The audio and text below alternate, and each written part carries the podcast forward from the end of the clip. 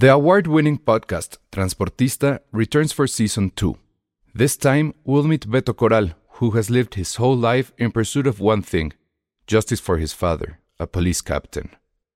Captain Coral was mysteriously murdered shortly after leading the search block that captured and killed notorious drug lord Pablo Escobar. Listen to Transportista Who Killed Captain Coral? Available on the iHeartRadio app, Apple Podcasts, or wherever you listen to your podcasts. Many of us have those stubborn pounds that seem impossible to lose, no matter how good we eat or how hard we work out. My solution is PlushCare. PlushCare is a leading telehealth provider with doctors who are there for you day and night to partner with you in your weight loss journey. They can prescribe FDA-approved weight loss medications like Wagovi and Zepbound for those who qualify. Plus, they accept most insurance plans. To get started, visit plushcare.com slash weight loss. That's plushcare.com slash weight loss. Escuchas. Escuchas. Escuchas un podcast de Dixo. Escuchas Filmsteria con Penny Oliva, Alejandro Alemán y Josué Corro. En una villa nación fue deseo de Dios crecer y sobrevivir a la humilde expresión, enfrentar la adversidad, con afán de ganarse a cada paso la vida. En un potrero forjó una zurda inmortal con experiencia, sedienta ambición de llegar de cebollita. Soñaba jugar un mundial y consagrarse en primera. Tal vez jugando pudiera a su familia ayudar. ¡Grande!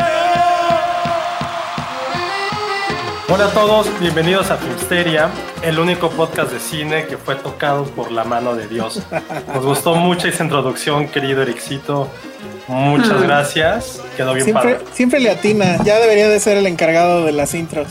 Sí, lo hizo muy bien. Para los que no nos siguen por YouTube, hace rato tuve, bueno, desaparecí del aire y al parecer fue una cortesía de Easy, porque no sé si sepan que ahora todos los que estábamos en Axtel amanecimos ya en la otra empresa, que era justo la empresa de la que huimos y por lo tanto contratamos a Axtel. Entonces, bueno, es como decía alguien en Twitter que querías a Jimmy Kimmel y te dieron a Adal Ramones.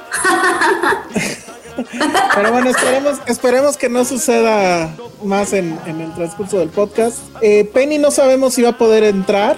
Anda un poco ocupada con sus obligaciones de editora. Y está con nosotros Jaime Rosales. Saluda Jaime. Hola, ¿cómo están? Buenas noches. Bueno, buenas noches, buenos días, buenas tardes a los que estamos, nos están escuchando este- en podcast y en audio. Hola, Vero. Eh, hola, Vero. Bien eso. Y este, bueno, con él vamos a platicar sobre Plataforma Cine, que es un nuevo espacio donde ustedes van a poder ver películas.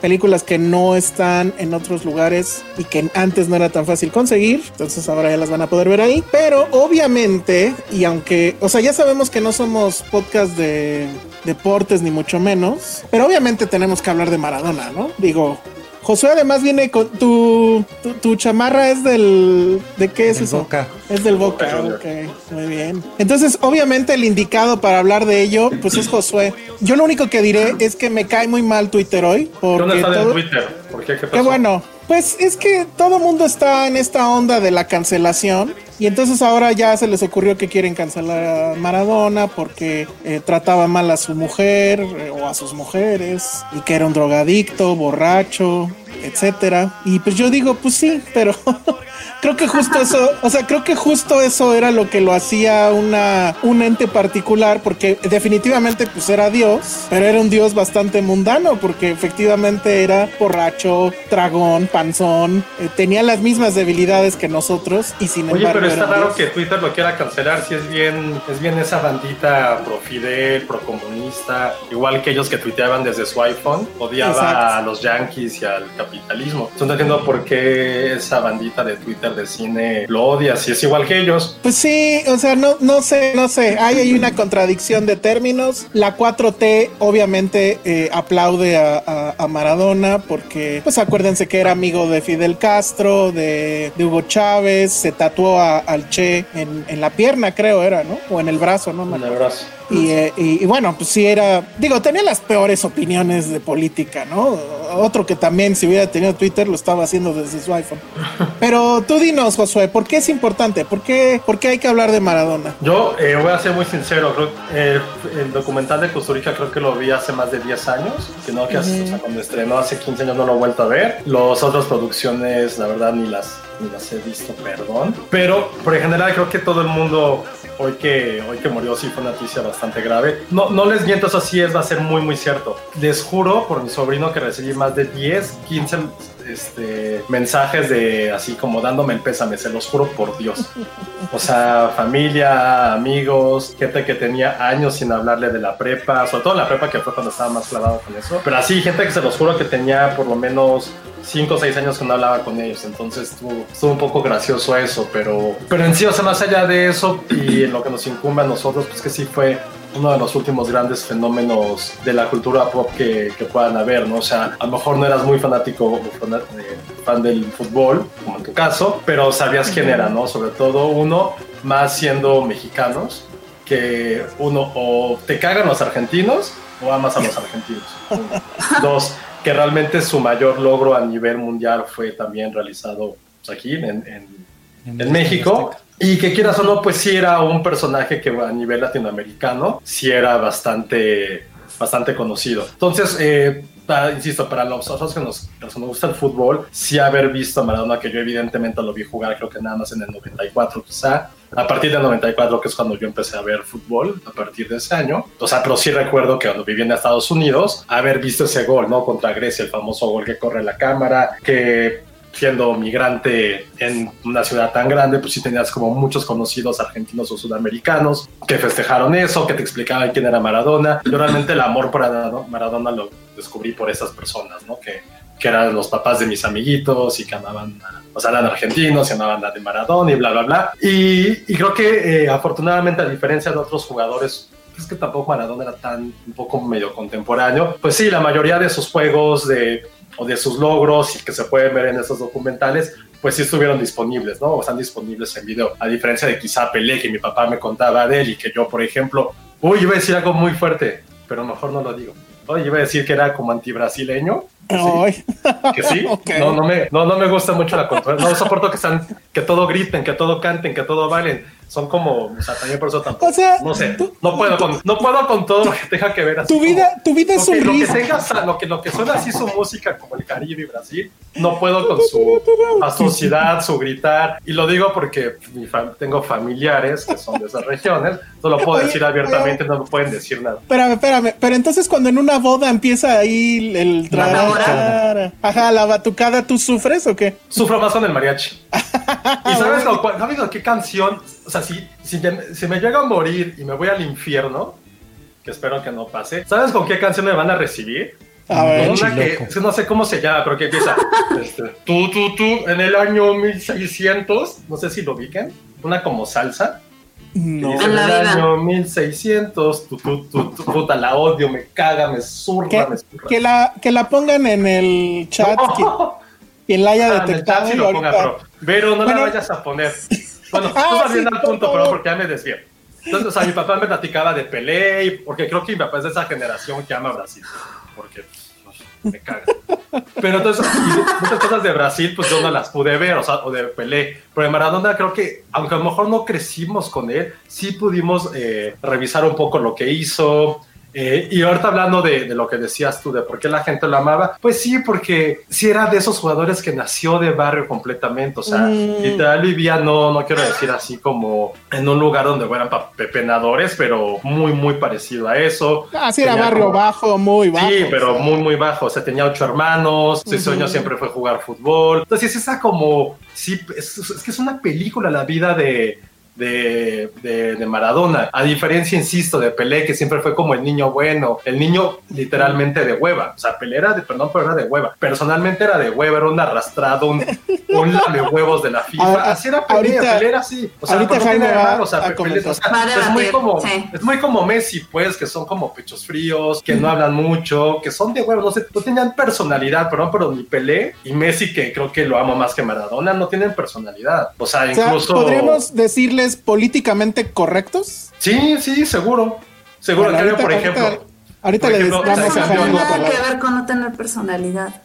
No, pues, eso no tiene personalidad, dale. O sea, son güeyes que todos son como correctitos, no tienen opinión de nada. Siempre le preguntan algo a Pelé y como, sí, sí, sí, lo que diga mi papá Javelach, que era el presidente de la FIFA.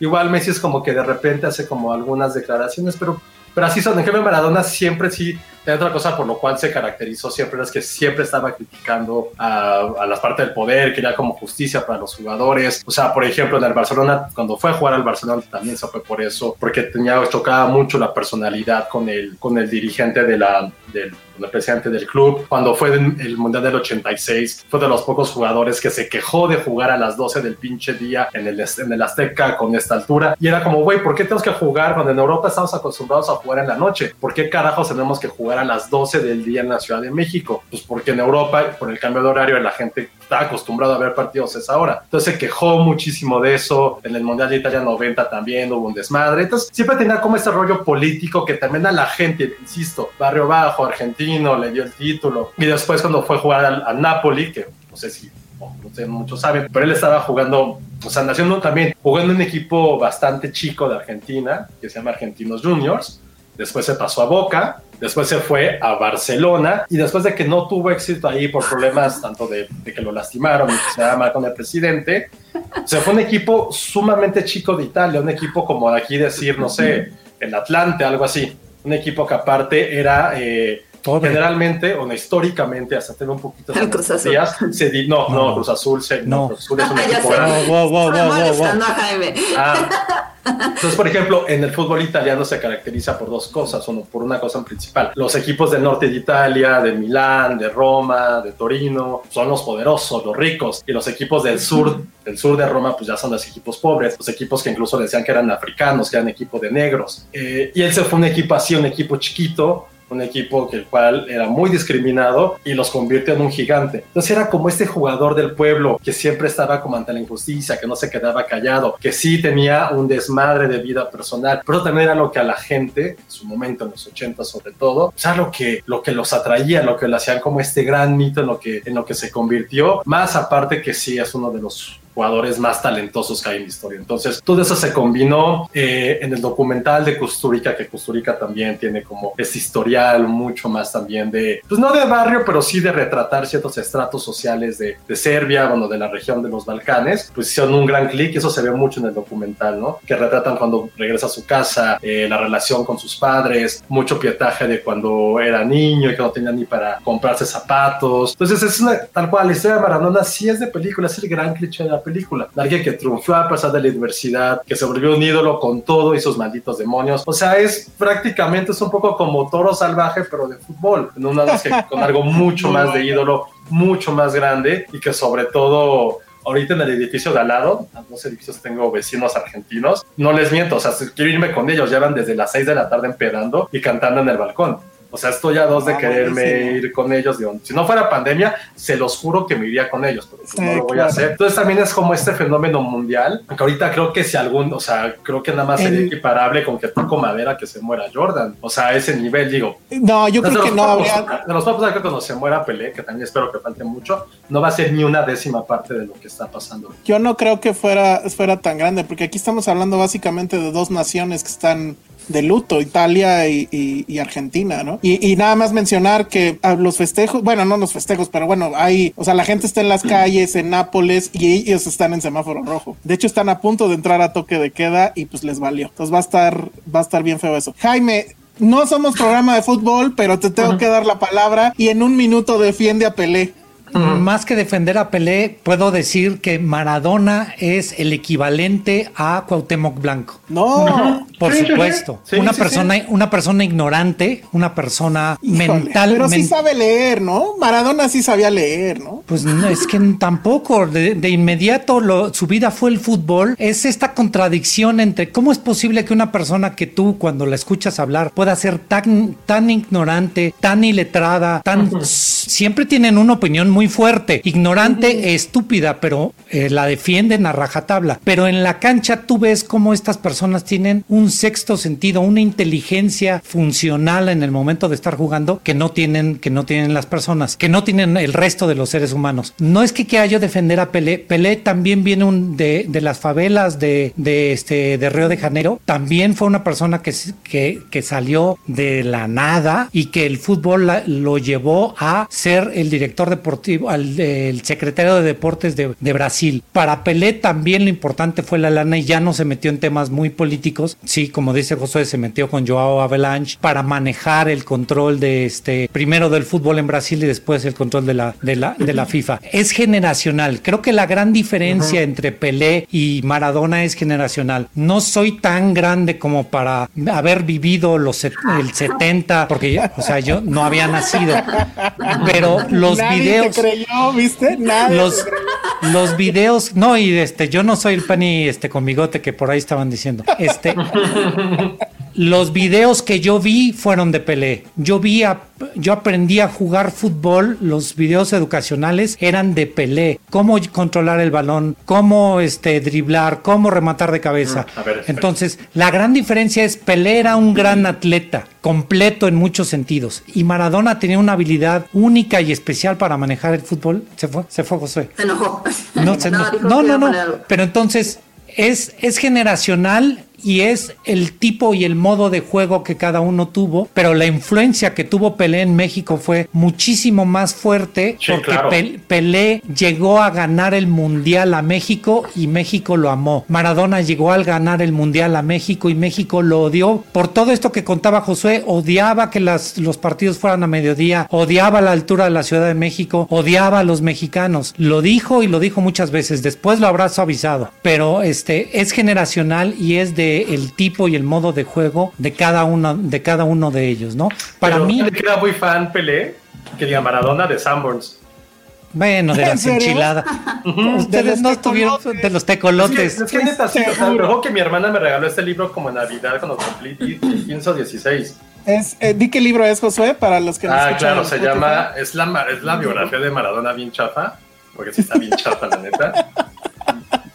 O sea, pero sí, no, no, o sea, no sé de qué año habrá sido. O sea, no, no, Con, no- con Pelé pasó esto, ¿se acuerdan de Nadia Comaneci que llegó a México y todo mundo la amó? Este, de estas personas que llegan aquí y este y Pelé estuvo en Guadalajara, entonces también esta esta convivencia con el público fue completamente diferente. Entonces, para mí era mucho más completo como atleta Pelé. Lo único que no tenía era esta, esta habilidad innata para driblar o para... Pero en lo demás era, era la persona, el, el atleta más completo aplicado al fútbol. Y pues sí, es generacional. Para mí es Pelé el mejor jugador de todos los tiempos. Bueno, tú, Ale, ¿tienes algo que opinar sobre.? No sabemos de fútbol, ¿verdad?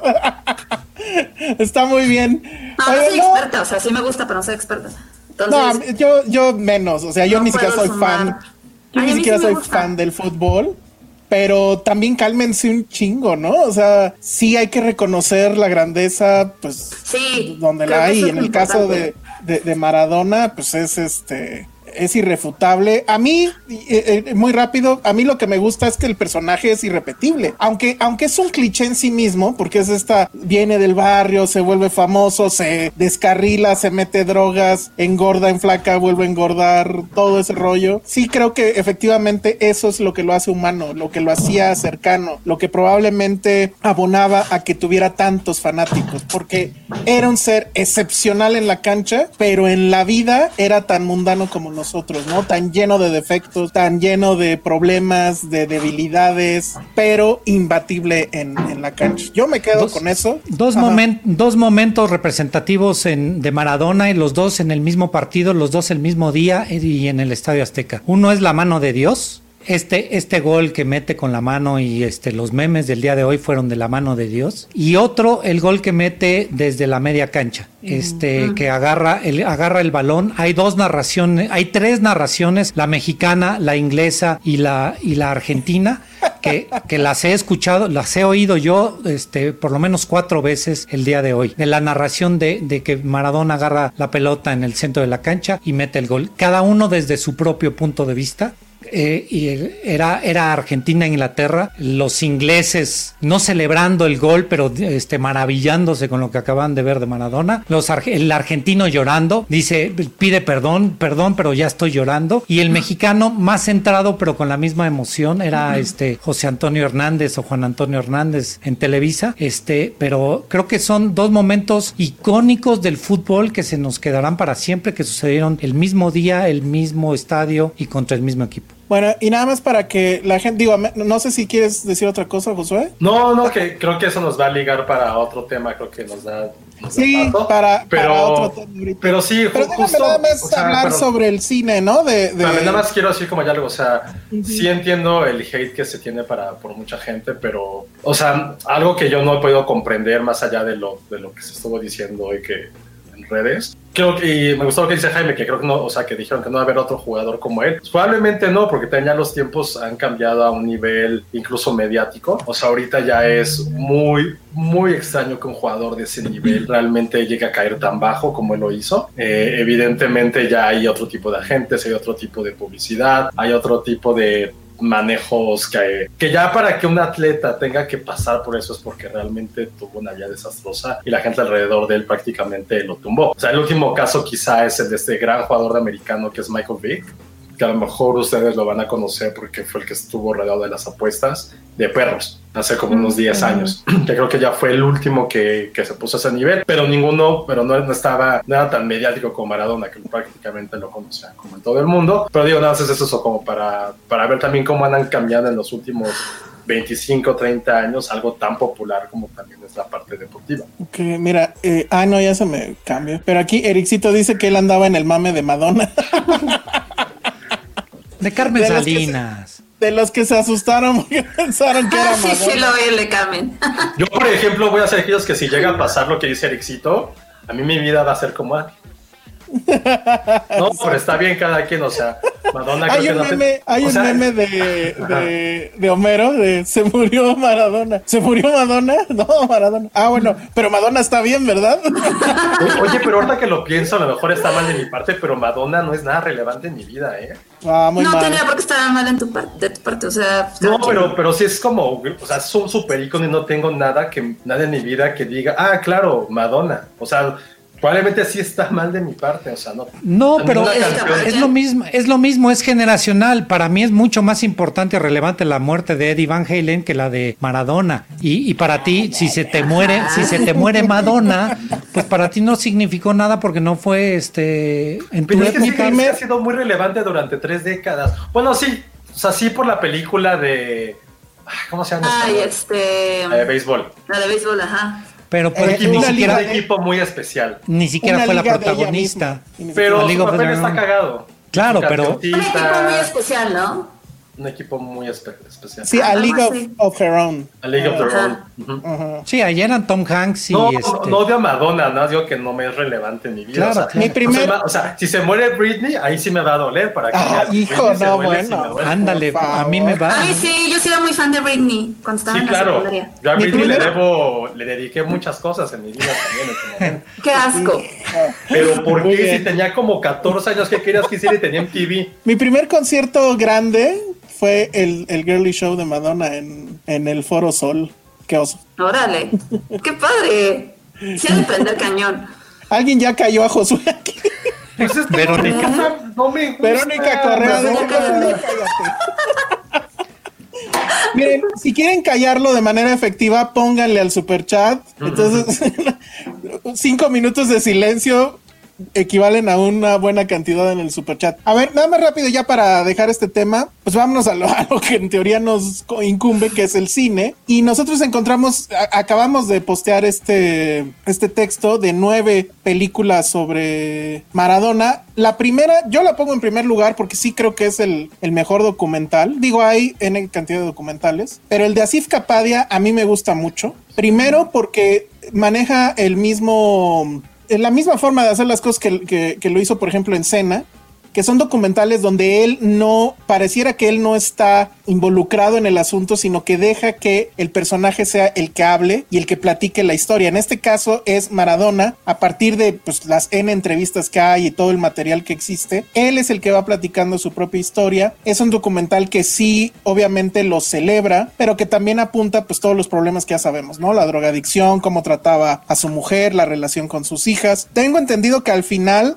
Maradona no estaba tan contento con este documental, siendo que pues sí hay fotos donde está con el director, o sea, digo, no fue una, no fue una cosa hecha así a, sus espaldas. Pero bueno, creo que es definitivamente el mejor. Estuvo en cartelera en su momento. Yo estoy casi seguro que estuvo en HBO, pero ya lo pasaron, según vi ahorita en un, en un comentario, a HBO Sports, que creo que eso no llega aquí a México, entonces bueno, you know what to do. Después está el de Costurica, que no, eh, tú eres fan de ese, Josué a mí. Ah, pero es que estaba pasando de los camotes. No, en realidad no, sí se me hizo como un fanservice bastante chafa. Creo que no se llega a ningún punto, se centra mucho como en eso que decía Jaime, que, que sí, o sea, mi mamá, la lengua es floja porque no tiene huesos y se la pasa hablando por estupidez sobre, sobre Fidel, sobre Bush.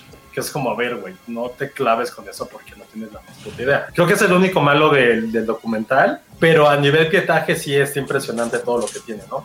Sobre todo como esta parte de antaño. Sí, en su momento creo que eso era lo que más llamaba la atención, pero a mí la verdad sí me, me molestaba mucho lo fanático que era Costurica, o sea, era un fan haciendo un documental sobre el objeto de su máxima pasión que pues al parecer no era el cine, sino el fútbol y, Maradona. Y además como que, y, él no tiene problema en, entrar a cuadro, como diciendo, vean, estoy con él, vean, me está abrazando, vean todo lo que estamos haciendo juntos. Entonces, a mí siempre me molestó mucho ese, ese documental. Obviamente, si ustedes son muy fans clavados, pues adelante, porque además no hay un contrapunto, o sea, no hay ninguna crítica, todo es, oh, qué grande es Maradona, y pues bueno, es definitivamente el documental más popular pero no creo que, sea el mejor para nada. Tenemos, digo, eh, en este texto pusimos nueve, nada más quiero comentar otro más, porque si no se nos va a ir todo el, el, programa. Hay también otro que es un cortometraje que estaba en, sí estaba en YouTube,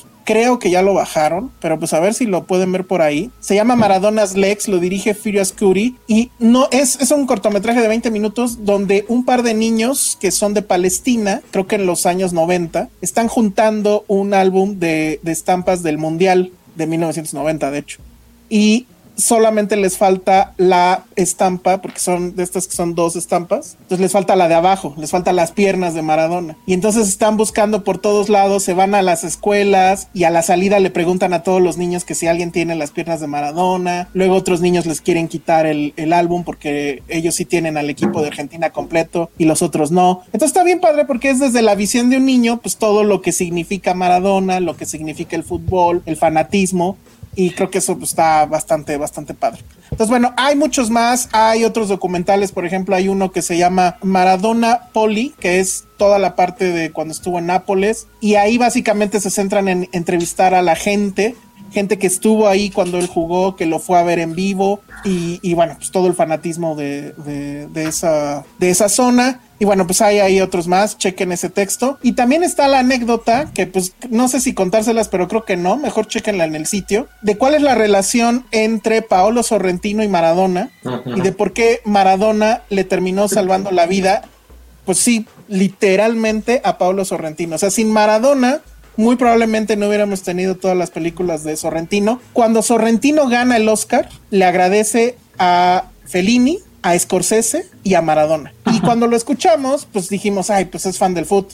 Pero no, o sea, hay una razón más de peso, entonces bueno, chequenlo en filmsteria.com, que creo que esa anécdota está bien, bien padre. Y entonces, bueno, pues hasta ahí, este... Oye, y nos comenta Jair Salgado, yo le debo mi primer nombre a Maradona. Supongo que es Diego Yair. Pues supongo que sí. O Armando Yair. O Armando Yair.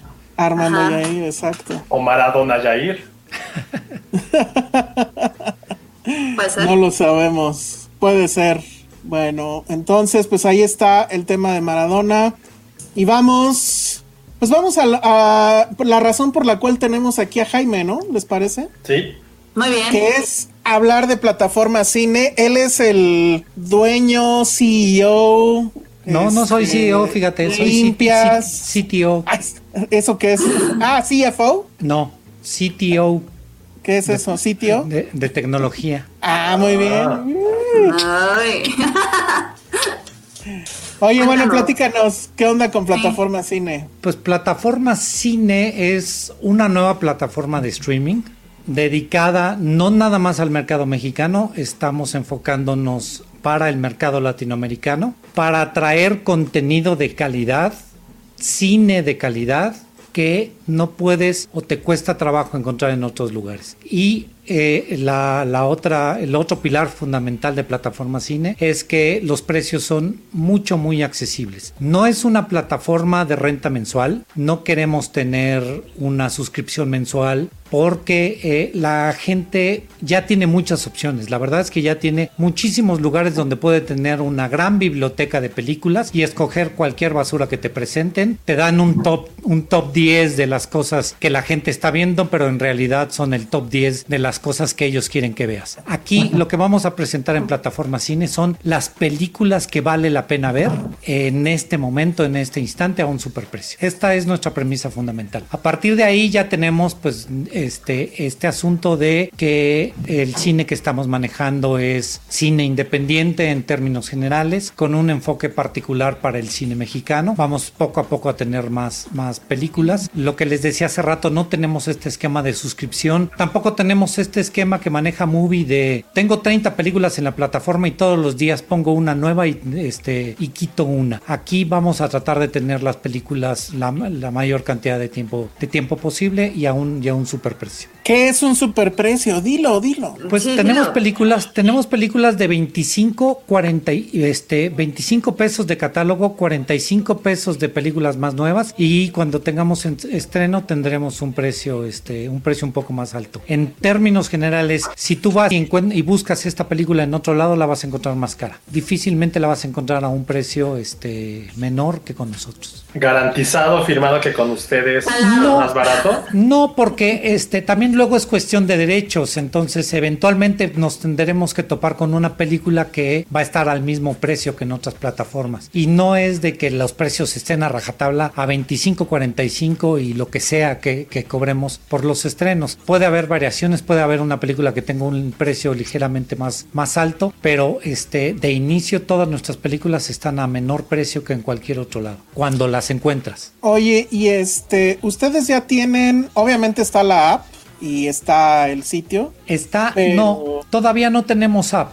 Ahorita nada más estamos trabajando este, a través del navegador. Entras directamente a plataformacine.com, pero obviamente puedes transmitir la película a cualquier dispositivo, la puedes ver en tu computadora, en la tableta, en el iPad, en donde, en donde tú puedas ver la película a través de un navegador. Oye, Jaime, y cuéntanos, además de ser así una plataforma para ver películas y demás, ¿qué otras cosas podemos encontrar ahí? O sea, hablabas, creo que alguna vez hablabas como de, de hacer transmisiones en vivo. Cuéntanos Sí, cómo, cómo es sí, eso? lo que queremos es de inicio es, además de tener las películas, empezar a tener contenido alterno de cada una de estas películas. Simular un poco eh, de manera de, de lo que nos permita el streaming, tener el contenido adicional que encontrabas en el DVD o Blu-ray. Si tenías algún comentario del director, alguna entrevista con el director, este, la vamos, la vamos a tener y particularmente como vamos a tener mucho contenido mexicano, vamos a tener entrevistas con los protagonistas y con el director de la película. Desafortunadamente, Áñez Barda ya no está, pero pues vamos a intentar tener una sesión espiritista a través de una Ouija y a ver, a ver si podemos platicar con ella y que nos Pues platique cómo el le fue cartón. ir el cartón. Pues El podemos cartón poner un cartón y este necesitamos a alguien que hable francés y lo pueda traducir. Hay un crítico de cine francés a ver si se le ocurre. No, ¿verdad? Ay, no, no, por favor. Jaime. no, no lo invoques. No, no, pues siempre él ahí está, solito se invoca.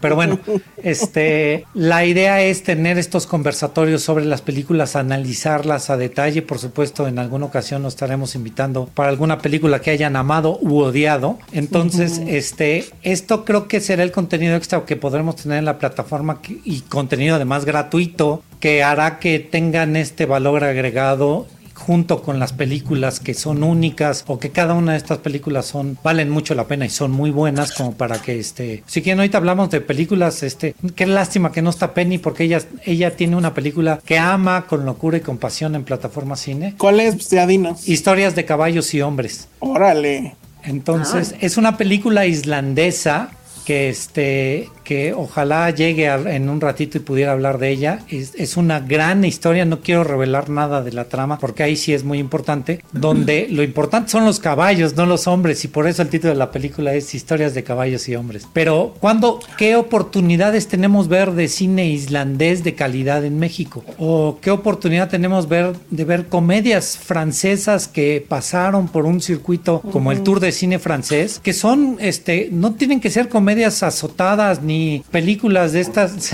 de Belatar o de Monóculo. No, aquí vamos a ver películas que Ay, qué valen bueno la que pena. no tienes a Belatar. No, Porque, es- ah, porque si lo tuvieras tendrías que cobrar doble, ¿no? Porque son cuatro horas o algo así.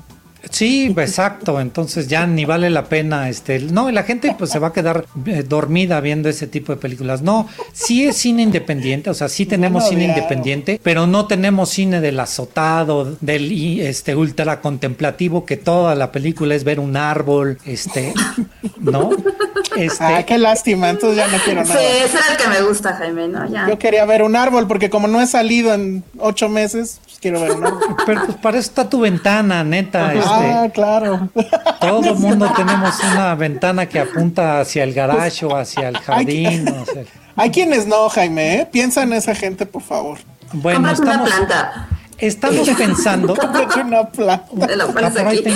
una. La mejor alegoría eh, fue este asunto de comparar, la- comparar las plataformas con tiendas. No somos Ah. Walmart. No somos Walmart donde tú Tiempo, vas a llegar y vas a ¿Cuál ver galletas y ¿Y cuál es Walmart? Netflix, No, por pero, supuesto. pero era más, era, nosotros la comparamos con restaurantes. Ah. Netflix Sí. dijimos era comida Sambors. Era rápida. Vips, ¿no? O sea, no Vips, O ¿no? McDonald's. Era algo así, era comida rápida. A mí me gustó más la de las tiendas por, por la oferta que tienen ellos. A ver. A ver, entonces, ¿cómo es esa? Entonces, este Walmart es. es Netflix. Yo, yo diría que es como Target. Ah, Pero aterrízalo a México. madre, Sí, no, ni al caso. Aterrízalo a México. Ya me voy, Este- pues.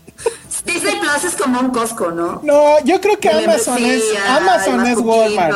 Amazon es Walmart. Amazon puede ser que sea Porque es muy barato, hay todo. Bueno, ok, Y- luego, y ¿qué más? Netflix es la Comer o el Soriana. Ándale. O el, el, ¿cómo se llama? El que es la comer cara, el City, City Market. Market. Sí, ¿no? Pero es más exclusivo y Netflix no es tan exclusivo. No, el City Market es, es HBO. Bueno, sí, Ajá. ok. Sí, sí, puede ser. Nosotros somos esa tienda boutique única, no Netflix es mamona, Sam's, porque tiene un chingo de cosas. Te vende de todo. Puede ser, puede pero- ser. y Es lo grande. tienes que consumir todo en atascado, Ajá. Ándale. Netflix es Sam's. ¿No? ¿Y tú entonces eres la tienda gourmet? Somos la tienda boutique, pero no, no la de la Condesa. Prefiero Ay. ser, prefiero ser la tienda boutique que este, pues una tienda de Coyoacán o de este, o de la Benito Juárez o Ay, sí. ¿Eres, ¿Eres la tienda que sí te vende chelas aunque haya ley seca y eso? Exacto, exacto. Que vas, que vas a ver, que vas a ver buen contenido y que si va a Sí. haber algún desnudo, pues órale, lo vas a Órale, ver venga, sin bronca. Eso, eso, ¿no? ya. La, la- de que Sí. seas ma- adulto mayor de edad, pues ya es tu problema y que tengas la tarjeta de débito de- para pagarla, pues ya es tu bronca. Oye, ¿no? sí, eso, eso te iba a preguntar. O sea, me meto ahorita a plataforma cine, me tengo que registrar. sí te tienes que registrar para este poder eh, pero no para ver el catálogo. O sea, tú puedes entrar desde ahorita y ver todo el catálogo. Solo cuando vas a hacer la transacción te tienes que registrar y a partir de ahí nuestro primer medio de pago es a través de PayPal. Ah, muy bien, muy bonito. No, este, el estudio que, que nosotros conseguimos habla de que de la, de la totalidad de los internautas que hay en Latinoamérica, el 70% realiza alguna transacción económica a través de Internet y de ese el 80% la, la- ya la puede y confía en PayPal como su medio electrónico de pago. Contra el que llegue alguien y meta su tarjeta de crédito este, ahí de inmediato. Entonces, sí lo vas a poder hacer, eventualmente vas a poder meter tu tarjeta de crédito sin tener que registrarte en PayPal, pero de inicio PayPal te dé una cierta garantía de que nosotros no nos vamos a quedar con tus datos este, de tu tarjeta, todo lo vas a hacer a través de PayPal. Y es todo. Una vez que pagas, te redirecciona este, a, la, a la plataforma. Tú puedes ver del lado izquierdo tus películas, qué películas ya, ya rentaste. Vas a rentar las películas si tienes 30 días para empezarlas a ver. Y, Ah, una vez que las, y una vez que lo empiezas a ver, tienes 48 horas para terminarla de ver. La puedes ver en tu dispositivo móvil o la puedes ver en la computadora. La vas a ver en, en calidad. De inicio estamos porque las películas que así nos han ido entregando vienen en HD. Si en algún momento el proveedor o la, el dueño de la película nos entrega una película en 4K, tú la vas a poder ver en 4K. Depende cómo nos la están en- este, entregando. Este están, eh, tienes la opción de verla doblado, su- este, perdón, subtitulada. Este, eventualmente la vas a poder ver doblada, pero esto otra vez depende de quién nos está dando el, el material más que de nosotros. Estamos listos para tenerla como este. Ah, pero, como pero venga. no la vean doblada porque pues eso se escucha muy feo. Este, también nos dice Madame Tazuts que Blim es un tianguis y Silvia Lovera dice que Blim es neto. Entonces, No sé qué es neto. Yo tampoco. pues no, Blim pues no es como el Oxxo, ¿no? barrio, ¿no? Nah. Ah. Bueno, igual. Oigan, oigan, nada más para decir, siento que están discriminando un chingo Netflix y el próximo mes ya los quiero ver a todos llorando por Mank o por la de George Clooney solamente. Ah, yo ya vi. Mank. Y en enero van a estar, van a estar llorando por Cobra Kai y ahí sí mucho Netflix, la verdad. Pero nada más digo, o sea, y ojo, yo, yo no soy Team Netflix y lo saben, ¿eh? Pero Lo que estamos, lo que estamos nosotros tratando es de este, llegar a este segmento que estaba olvidado. Creemos, aún con la cantidad de, de streamings, aún con la piratería que existe, es complicado ver cierto tipo de películas en línea. No las podías. Hay un chorro de películas que puedes ver en cualquier, en cualquier otro lado y hay un chorro de películas que puedes descargar pirata. Pero estas son complicadas de encontrar, tanto en piratería como en alguna plataforma. Oye, Sí. a ver, Jaime, dos, las- dos cosas. Sí, A ver, la primera, eh, nos estaban preguntando aquí en el chat, eh, ¿cuáles serán como cinco películas? O sea, no- o sea, ni siquiera recomendaciones, pero cinco películas que digas, o que la gente diga, madres, ahorita acabando el podcast, me tengo que meter a plataforma cine para ver estas, estas cintas de arte. La Este primera cine creo que es sin duda este Shoplifters de Coreda, Sí, claro. ¿no? Palma de Oro, estuvo en Morelia, nominada a Globo de Oro, ok, La segunda tiene que ser el joven Ahmed. Exacto. ok, la de los hermanos de Arden, bastante buena, me gusta mucho. La- Que también estuvo en Cannes. Exacto, Ganó en Cannes también, ganó. de hecho. mejor director. Este te puedo decir de Las razones del corazón de Ripstein, que es una No muy buena fan, película, pero pero es, es de las mejores Pero películas. esa sí no la puedes encontrar en otro lado, seguro ahí en el... No. Bueno, filming latino que sería... Bueno, no voy a decir nada porque me cae mal. sí, ya mejor no diga nada. Ajá. Está No sé, que- pero me vino a la mente alguien vendiendo películas en el metro. No, no es cierto. A ver, ¿y luego qué más? Está este Kusama Infinito, el Sí. documental. Ah, bien. eh, el Faces documental. Places, ¿no? Faces Places no está en otro lado. Sí, creo que sí, ¿eh? Sí, pero no sí. está, no está tan barata. A mí, me, Ah, fíjate que a mí bien. me gusta mucho una película que se llama Cara de Ángel, que es con Marion Cotillard. Esta es una novela, Jaime, se llama Carita de Ángel. Pues no veo, no veo telenovelas, ¿eh? Te juro, ahí sí. Tú di que la Este, tienes, Jaime, tú di que sí. bueno, este. Oye, esta graduación de Christian Mingyu. Esa muy graduación. que gra- graduación, no puedes creer que una película rumana parezca, no, solo porque está hablada en rumano, pero ese es México. Toda Sí. la película es, haz de cuenta que fueron al Ministerio Público de este, de ahí de la delegación, los policías son igual de corruptos, los maestros son iguales, el trato a las mujeres es el mismo. Este está, es un, es un padre de familia que tiene a una hija que, que abusan de ella y este pero además el señor tiene su ama no no no es es México es el retrato de México en, en Rumania. Entonces es una película que vale que vale mucho la pena ya les había dicho de la de este de Áñez Barda el documental Rostros y Lugares Yo tengo, ya la habíamos comentado Penny y yo, creo que hace dos podcasts, y ahorita me la volví a encontrar aquí. Abolición de la propiedad, Abolición. que es, que es la película de la hija de Derbez. Bueno, su no primer película. su primer película que no se espanten este actúa muy bien Aislinn Actúa muy bien. Es una película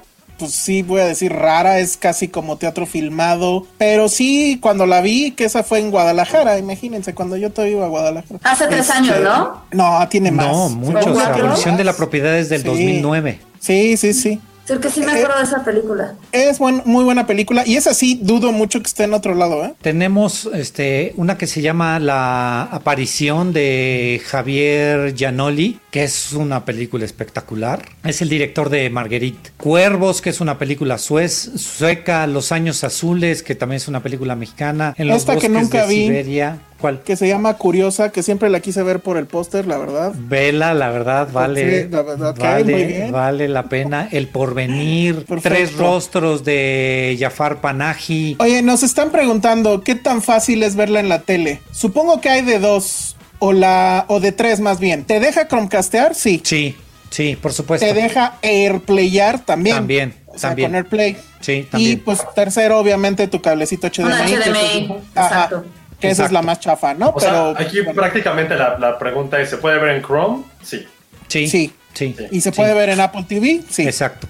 Con- La con puedes ver. AirPlay. exacto. Luego, otra cosa, eh, ¿qué también funciona el buscador? Que creo que eso sí es una súper pregunta. Fíjate que eh, eh, trabajé mucho yo en eso y ese fue un tema este, muy mío. Hace muchos años un señor llamado Josué Corro me invitó a trabajar este, la metadata de una plataforma que se llamaba Cinepolis Click.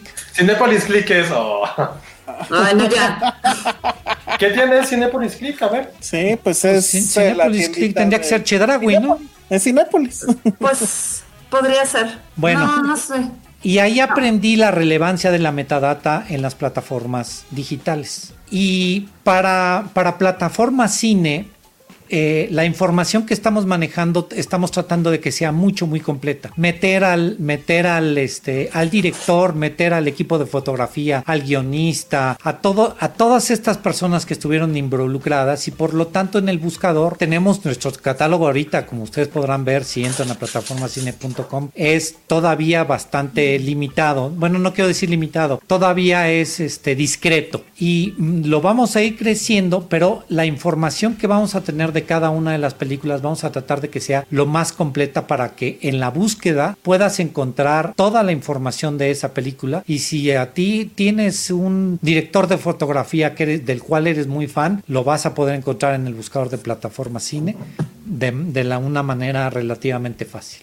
Oye, me están preguntando de una película bien oscura, que si la tienes, que se llama Biblioteca Pascal. Pensé que se referían a otra cosa, pero ya la busqué y sí existe. No, Y no, es de no, la, 2010. No la conozco. no la tengo. No, no la Búscala, tengo. porque sí la quiero ver, mira. Biblioteca Ese es el póster. Ajá. Digo, está en francés, pero no sé a qué se refiere. Bueno, pues ahí está. Oye, ¿y qué va a pasar con la gente que está escuchando este podcast, viéndonos? Los que están viendo, este, que entren a plataforma cine y renten. No, por supuesto que vengo a regalar códigos. Eso, eh, Por supuesto que venimos a regalar, a regalar códigos. Pero pues, este, si vamos a regalar un código, pues obviamente un super chat, ¿no? Ah, muy bien, venga. Muy bien. ¿No? Entonces, este, Y métanla al los, superchat. los, Sí, eh, los- anda bien abandonado. sí, ho- hoy no he- nadie nos ha interrumpido en ese sentido. Entonces, este, Cámara. Están en luto quizá. A lo mejor Están no quieren, no quieren que no quieren que Josué se calle. no, y o que, o prefieren a Penny y no a Jaime. Entonces, Ah, qué mala onda.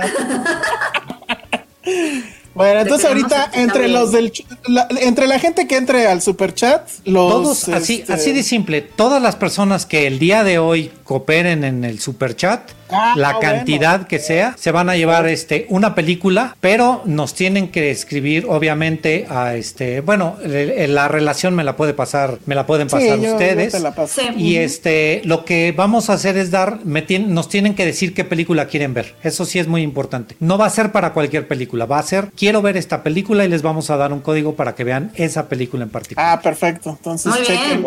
Entren, entren a la plataforma, a la plataforma, perdón, y díganos qué película quieren, quieren ver, ver? Ponen su super chat y ya les damos su código. Me Ya parece recomendaciones. exacto. Entonces, este, ahí está, está, Sí. está bueno. ¿no? Entonces, este, con la, esta lista del superchat y ya sea por Twitter o por este algún medio donde podamos comunicarnos de manera directa, les mandamos, les mandamos su código, ¿no? Perfecto, Va. muy bien. Bueno, pues ahí está, plataforma cine. Es punto .com, obviamente, ¿no? Plataformacine.com. Algo me ibas a decir del nombre que no te gustó, Alejandro, particularmente Pues a ti no te gustó. sí, no, la verdad es que te quebraste la cabeza con el nombre. Pero pues mira, ya, ¿qué le hacemos? Pues ya estás en ese tren. Porque era muy importante para nosotros lo más fácil de recordar. ¿Te pareces a los que le ponen a su programa de radio el Salón Rojo? Pues güey. por favor, Pero por favor. plataforma cine no existía, ¿eh? Bueno, muy bien, muy bien. Sí, no, por Ay. supuesto. Pero, pero siento que es como ponerle sandwichería de sándwiches. O sea, todas son plataformas. ya. Bueno, ya, no te voy a trolear porque No, no, nos vas no, a dar. Y ya están cayendo en los superchats. Lulu Petit ya le Un saludo a Lulú Petit que, Ah, este, que dice, Muchas- Lulú dice que va a ceder su código. Bien. Ay, ¿por qué siempre hace eso? Bueno, Porque ya hizo bien. todas las películas. es. Ah, sí, porque es bien culta, ching. Ay, chin, como si fuera. Pues porque no, Lulú es muy escribe amable y muy linda. Pues sí, pero no escribe. Ma- manden un superchat para que escriba otra vez en el sitio. bueno, pues muy bien. Te quedas al- a, a seguir en nuestro relajo, ¿no, Jaime? Sí, por supuesto. Sí, vi que iban a hablar de The Crown y este, estoy Sí. bien claro. Sí, por sí. supuesto. Ay, Claudia Va- también cooperó. Muchas gracias, Claudia. Vamos a, a hablar de The Crown, ¿les late? Sí, Sí, yo tengo la mucho que decir. La discusión y también lo, lo platicamos mucho en Twitter con este Alan Tres Pelos, este, de si Oye, le empezaban. Te, dice, perdón, te dice. Te dice Daniel Salazar. Le hubiera puesto sin Netflix. Exacto, ¿ya ves? Hubieras, hubieras hecho un, este... Una mezcla de todos.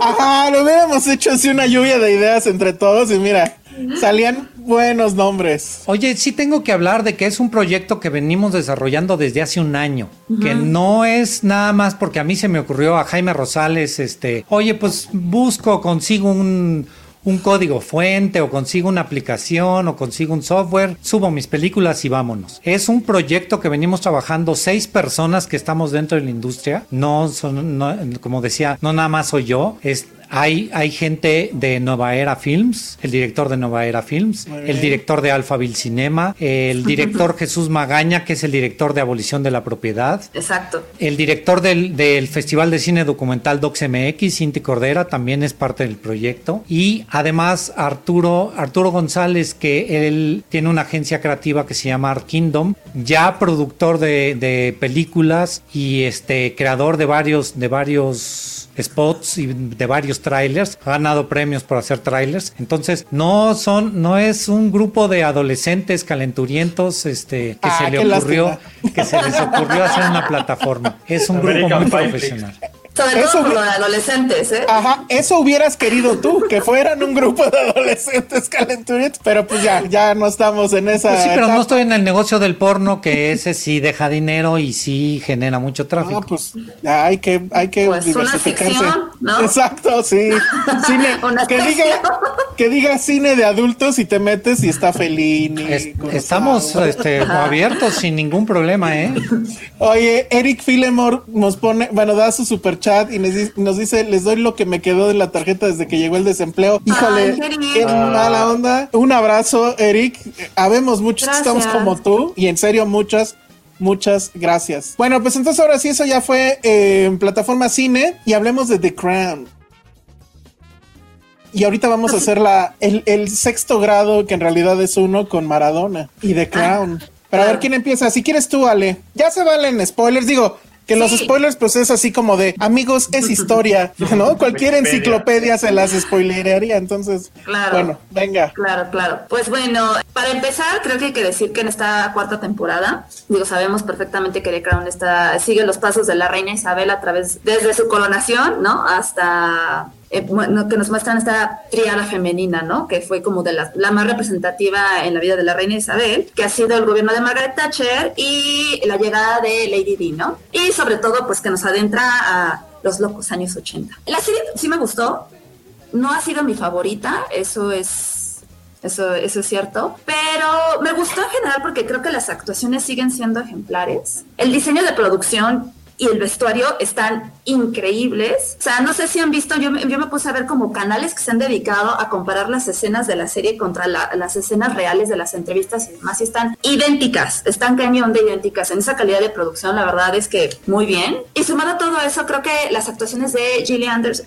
Gillian Anderson que hace el papel de Margaret Thatcher, y Emma Corrin, que la neta, no inventen, es igualita a, La- a Lady D. O sea, creo que hicieron un gran trabajo de casting porque el parecido en cuanto también, o sea, le aplaudo mucho su actuación porque no solamente es el parecido físico, sino estos gestos, la miradita, hasta la voz es idéntica, o sea, está muy, muy cañón y eso me gustó mucho. Eh, sin embargo, creo que, digo, no sé ustedes qué piensen, siento que Gillian Anderson en su papel como Margaret Thatcher se queda un poquito este, corta y un poco opaca. Creo que también, o sea, más allá de la actuación, creo que es como eh, la parte de la historia que contaron, ¿no? De, sobre ella. Con, con mi Scully no te metas, ¿eh? Por favor. No, o sea, no por ella, sino porque siento que, o sea, Margaret Thatcher es una figura tan importante e imponente de la, de, pues, de la historia de, de- de Reino Unido, que siento que, no sé, quizás en la serie, o sea, la serie no se concentró tanto en eso, sin embargo, en, o sea, en, la en las acciones políticas, sino que en, en general creo que buscó relacionar su papel y el de las tres mujeres, si nos damos cuenta, el de- tanto el de Diana como el de Isabel, como el de este, Margaret Thatcher, en explorar cómo una y otra se relacionan con sus hijos, ¿no? Y la familia, que al final creo que es, ha sido el hilo como de la, de, pues de toda la serie, ¿no? Obviamente es interesante todos los momentos que tiene Isabel y Margaret, estas dos mujeres que además de compartir la maternidad, este, las dos son de la misma edad, cosa que yo no sabía, la verdad no sabía que eran de la misma edad. Y lo que está interesante es cómo son tan diferentes, y, pero a la vez son tan claras en torno al gobierno que cada una quiere para su país y las cosas, o sea, y todos estos conflictos que tienen las rencillas y sobre todo en el momento de crisis, este, de conflictos sociales, de la inflación que vivía el país en esa época. O sea, es interesante. Al final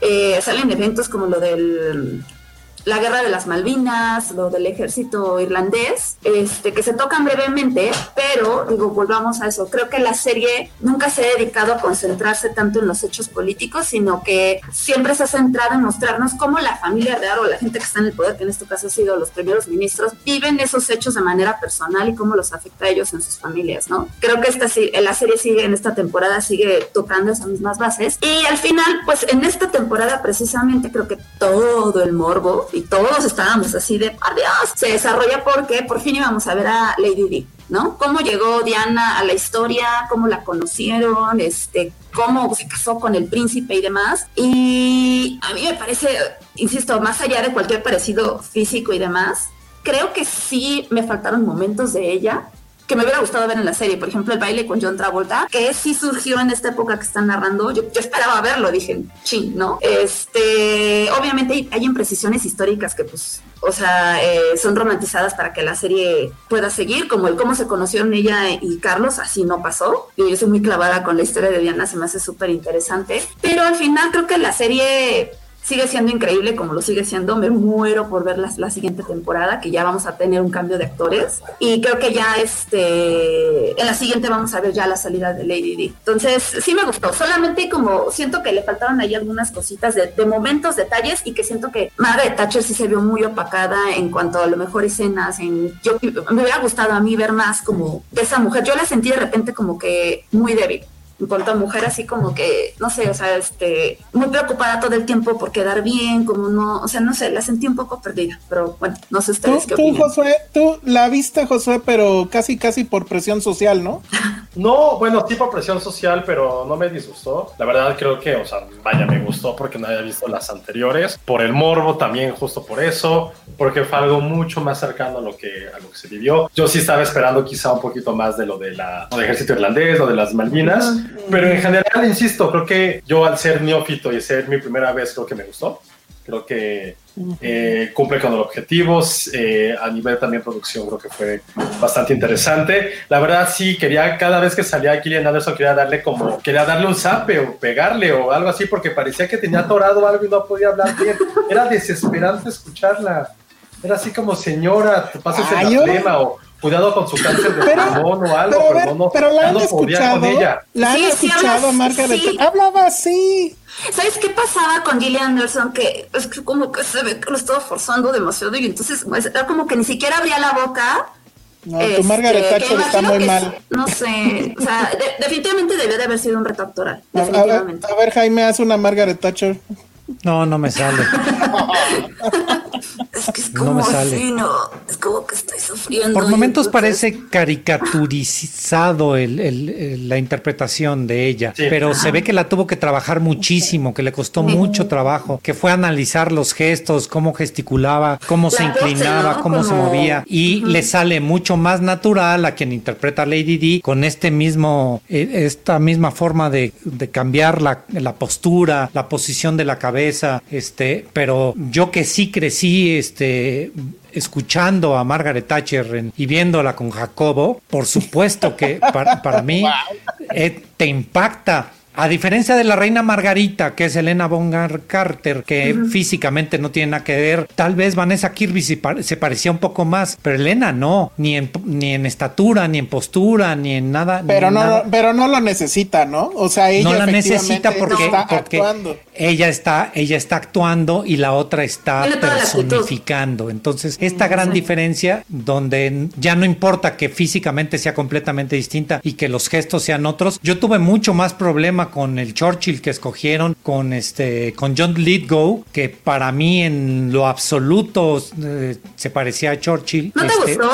no no porque para mí a mí ese- no me desagradó, eh. ese no era Churchill ese no era Churchill y aquí Ay, sí. Lo viste con Jacobo también. ¿no? Pues no, pero, pero casi. No, pero tú ves el pietaje, el pietaje de Churchill, la forma de hablar, la forma de agarrar el puro, y este, y, y este nada más lo estaba imitando. Y este, ¿qué es lo que le pasa a Gillian Anderson al, al interpretar a la Dama de Hierro? La está imitando. Y Elena Bonham Carter se olvidó de cómo era la reina Margarita, nada más lo del cigarro. Este, eso sí era muy característico de ella. Perdón, la princesa Margarita. Por lo, por lo demás, ya Ale dijo el valor de producción. La gira en Australia es espectacular. Sí, los, cañón. av- el- el- los aviones, los aviones son idénticos. El vestuario, el todo. vestuario, el pietaje y lo que decía Alejandra, tú comparas el pietaje que hay, la conferencia esta de prensa donde llegan allá a Australia y empiezan a hablar, es, es- se la, ca- la calcaron y les quedó y les quedó espectacular. idéntica. Oigan, Entonces, Lulu Petit dice, Emma Corrin es deslumbrante. Yo busqué videos de la señora Thatcher y sí habla así. Y se comportaba como si se pusiera la chaqueta sin quitarle el gancho. Eso está muy Sí. bien.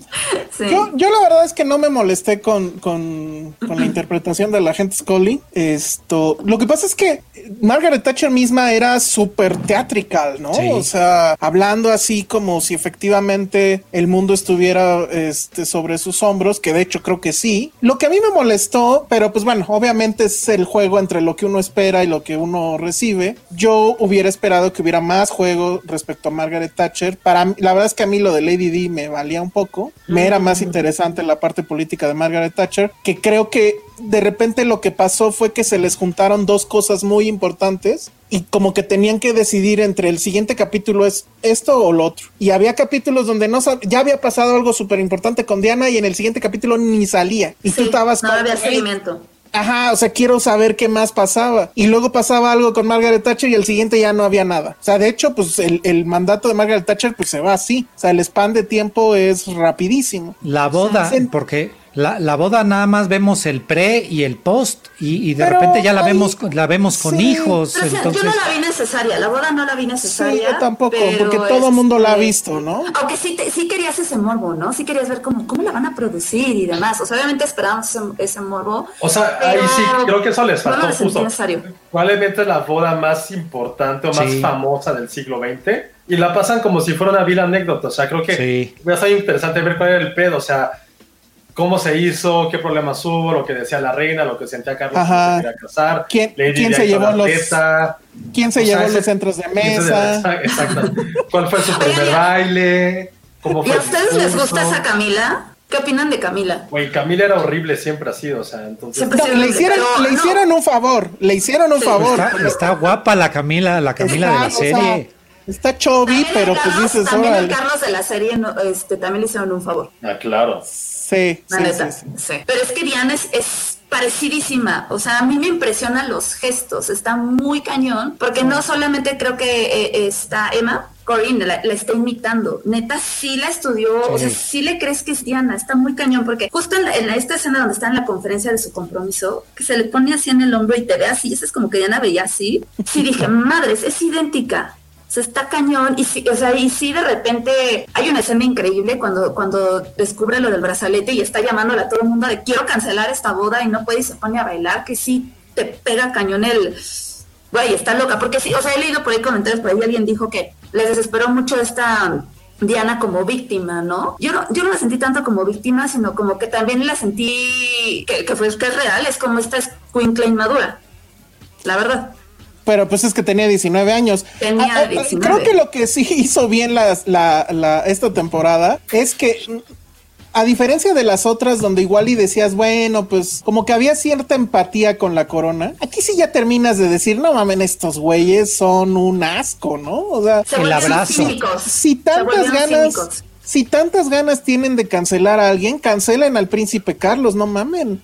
O sea, lo que le hace a Diana es una chingadera. No, y no la les- reina igual haciéndose güey, Sí. diciendo, ah, pues sí, está bien que engañe a la otra, ¿no? La otra es la que no Sobre debe todo, de ¿sabes? tener Porque en la, tercera, en la tercera temporada que explora más la relación de Carlos con, con Isabel, este, en su educación y demás, sientes esa empatía por Carlos y lo comprendes y dices, güey, o sea, este pobre, neta, tuvo la peor infancia de la vida, ha sido el niño más este sin amor que hay en la historia este pero toda esa empatía que ganaste en la, en la temporada anterior aquí ya es como güey vete al diablo ¿no? Sí. Y los hermanos, no es, esta, sí se sintieron esa este, anécdota sutil del príncipe Andrés cuando habla de este Epstein, ¿De quién?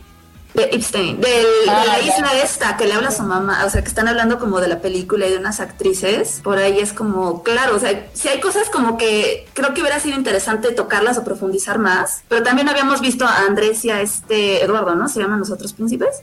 No habíamos visto tanto sobre ellos. Sobre los, ahora- pero son los, los niños. No, no Ajá. les sobró el, el capítulo del intruso. Es muy Ah, justo bueno. iba a hablar de eso. Sí. Es muy Ah, bueno. A mí me, mi favorito. la interacción que tienen, eh, que tiene él con la reina, la frustración que tenía que ver más con Margaret Thatcher por la época y por el, por lo económico, pero que está fuera de lo que en sí es la serie. No, yo creo que la serie sí es eso. Para mí ahí regresa un poco. Lo que me molesta de ese episodio es que sí digo, híjole, ¿quién fue el guionista? Está súper, no te creo nada. O sea, sé que pasó, pero el, el que haya sido así, no, no me lo compro. O sea, igual sí fue, igual y no. Y la otra cosa, El- la conversación. O sea, la conversación con la reina. Ah, eso dijeron que se lo inventaron, porque, o sea, en realidad nadie sabe exactamente qué Bueno, se pero, inventaron. pero el tipo todavía vive. O sea, pudieron ir y preguntarle. Y por no un criminal.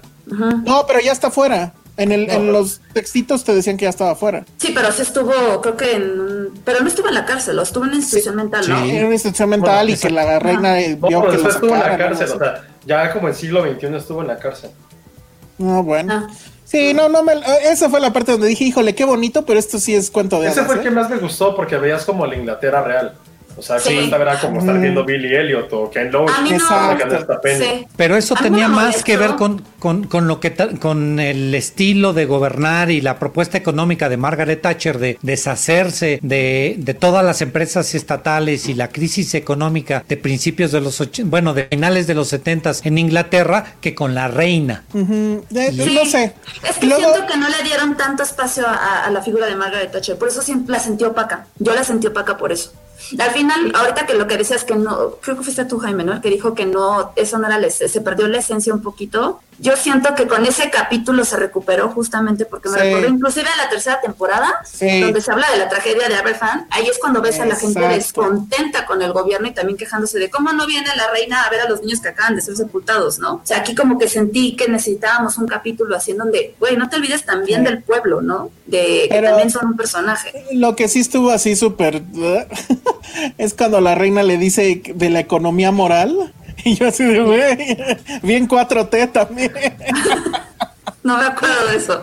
Sí, es Oye, cuando pero, regaña hay un, capítulo que, hay un capítulo que yo odié, que sí es el de Elena Bonham Carter, así de que hablan de la familia y el padre, y luego que van a instituciones mentales. Fue como, ¿y esto a quién Ah, pero- Pero es una relevante. anécdota. Es una súper buena anécdota ¿Por qué? porque... ¿O ¿Tiene que ver con las otras temporadas o algo? No, No. es que justamente, a ver, pensemos, es, Dia- es- esta temporada es Diana entró a la familia y ahí empezamos a ver cómo más, más allá de una figura como este, no sé, de poder, de política este rica, también es una familia súper desintegrada en todo aspecto. O sea, Carlos lo dice, se lo dice a su hermana cuando está hablando de que ama a Camila, pero tiene que estar, que está casado con Diana, y le dice, ¿cuándo voy a recibir afecto de esta familia? Cuando el güey ni siquiera lo da. O sea, se queja de que no recibe afecto, pero el güey no es capaz de darlo. Y entonces esa anécdota de, de la reina Margarita es justamente toda esta onda de, güey, esta familia es una mierda. Ajá, Y porque, de las o sea, cosas que han el, encubierto. el dato revelador, que pues también yo no sabía, Eh. o tú te hubieras imaginado que el- No. que la corona tenía a dos parientes en un asilo y que además los había declarado como muertos, Muertos. cuando en realidad eran enfermos mentales. O sea, sí, dices, güey, eso está A mí, cabrón. se- insisto, para mí fue como, ah, o sea, lo pude haber, o sea, no era un capítulo para eso, o sea, no era necesario. O sea, justo creo que ese capítulo está desperdiciado cuando están hablando de otras cosas más interesantes, que si Thatcher, que si la boda, que si Diana, que si... Siento, Es- siento que que fue así como, güey,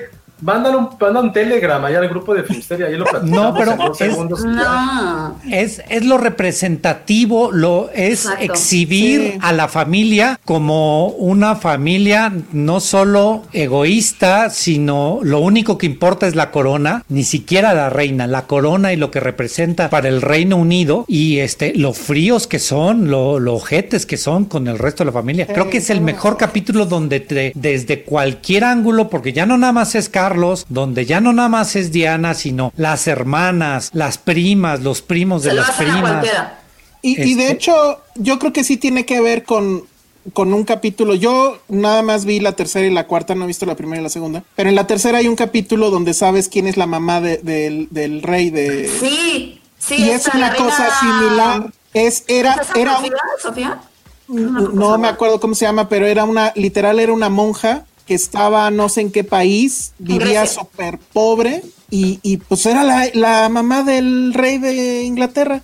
Y Del, del príncipe consorte, porque él no rey. bueno, del príncipe consorte, pues, pero, eh, o sea, digo, de todas Y era una maneras. princesa, era una princesa, era Ajá. miembro de la familia real. Incluso es impresionante como te dice, sí, soy una princesa, pero estoy aquí de monja porque... Y, Que, y su que- historia que va- es muy que literal va a llevar a, a empeñar una joya porque quiere dársela a los pobres. O sea, güey, son cosas así que dices. Para, por eso a mí la tercera me, me, me enganché mucho. Y aquí siento, y es el problema, igual ya para cerrar, creo, que justamente se, se mezclan estas dos cosas y no sale del todo bien. O sea, son las cosas que nos van a contar y que no son tan, tan conocidas, pero que son grandes anécdotas, como esto de las hermanas, y las cosas que sí queremos saber por el morbo, como todo lo de Diana, y bueno, un poquito lo de lo de Thatcher, ¿no? Pero bueno, pues ahí está. Eran demasiados, o sea, eran personajes muy importantes y daba para hablar mucho más. A lo mejor hubiéramos Yo- dividido un poco más la temporada antes de cambiar a los personajes. Sí, yo la Sí. verdad quedé un poquito desencantado. Ya la que sigue, pues que llegue cuando tengan que llegar, no la estoy esperando. Ah, yo sí. En dado caso, mejor veo la 1 y la 2 que no las he visto. Y pues tan tan. Sí, ahí, ahí vas a ver el contexto de lo que hablaban ahorita de los países. La, la mamá Mm. del príncipe consorte era hija de los reyes de Grecia y Ajá. la, y la reina, este, la, la reina de Inglaterra es descendiente de este, una monarquía alemana. Entonces eso es importante creo que en las primeras dos temporadas. Esta unión de Alemania y Grecia o toda Europa en Inglaterra, porque la, la, la casa es alemana, ¿no? Sí, Ellos- porque aparte está esta discusión de los apellidos, ¿no? Y, de, y del el mantener el Mountbatten en, en, en el apellido, que también lo ves en las primeras temporadas, esta pelea para Sobre mantenerlo. todo, sobre todo porque las primeras temporadas es la época de la Segunda Guerra Mundial, Segunda y, Guerra Mundial, y, este, cómo es posible que los reyes de Inglaterra sean descendientes, sean básicamente alemanes y estemos peleando contra Alemania en la guerra, ¿no? Bien. Exacto. Y ahora, y ahora Josué nos va a contar qué tiene que ver Maradona con todo esto. Ah, ya rápido, ¿no? Pues por lo de la guerra de las Malvinas. O sea, Ajá, que ese- cuando fue el gol del 86, todo el mundo estaba emocionado en Argentina y Maradona también, pues por lo de la guerra de las Malvinas, ¿no? Que, que dice que ese gol con la mano fue como haberle robado la cartera a los ingleses. Y de ahí es como la gran anécdota de eso, ¿no? Que así que toma, toma esto, Thatcher, en tu cara. y es que bueno, esa guerra sí fue una humillación completa eh, para, para Argentina, ¿no? Bueno, pues ahí está la cuarta de The Crown, la serie que es culpable de que se hayan cancelado 30 series en Netflix porque tenían que pagar ese famoso vestido de Lady D. Y ya nos queda bien poco tiempo. ¿Qué será? ¿Puedo hablar de la nueva película de Ron Howard? Sí. Vas. De Ron Howard. Bueno, pues resulta que este hombre, ya les comunico, está más que hecho para unirse al grupo de directores de La Rosa de Guadalupe. Hillbill Elegy o... Ay, creo que lo escribí mal. Hillbilly bueno. Elegy. Hillbilly Elegy, ajá. Eh, pues es un novelón de esos que a mi abuelita le encantarían. Eh, está basado en una novela, bueno, no, en unas memorias del protagonista que se llama JD Vance, que es la historia de un chico que vive, creo que en Ohio, en un pueblito pues de hillbillies. Que bueno, también se supone, se supone que es este, se supone que es la, la- la- el área más pobre de Estados Unidos o una de las más pobres, pero tienen casas de dos pisos y, y, ¿no? Y al lado del río, que si dices, híjole, bueno, estamos muy jodidos aquí. Pero el chiste es que bueno, su mamá es drogadicta, la abuela es como que muy estricta y también como que se le bota la canica. Y lo que sabemos es, o sea, la película empieza cuando él ya es adulto y que está estudiando en jail y que está tratando de encontrar dinero como sea para pagárselo porque es carísimo. Le marcan por teléfono y le avisan que la mamá pues otra vez está en el hospital porque otra vez está con sobredosis de heroína. Entonces tiene que viajar 10 horas en carretera para ir a verla.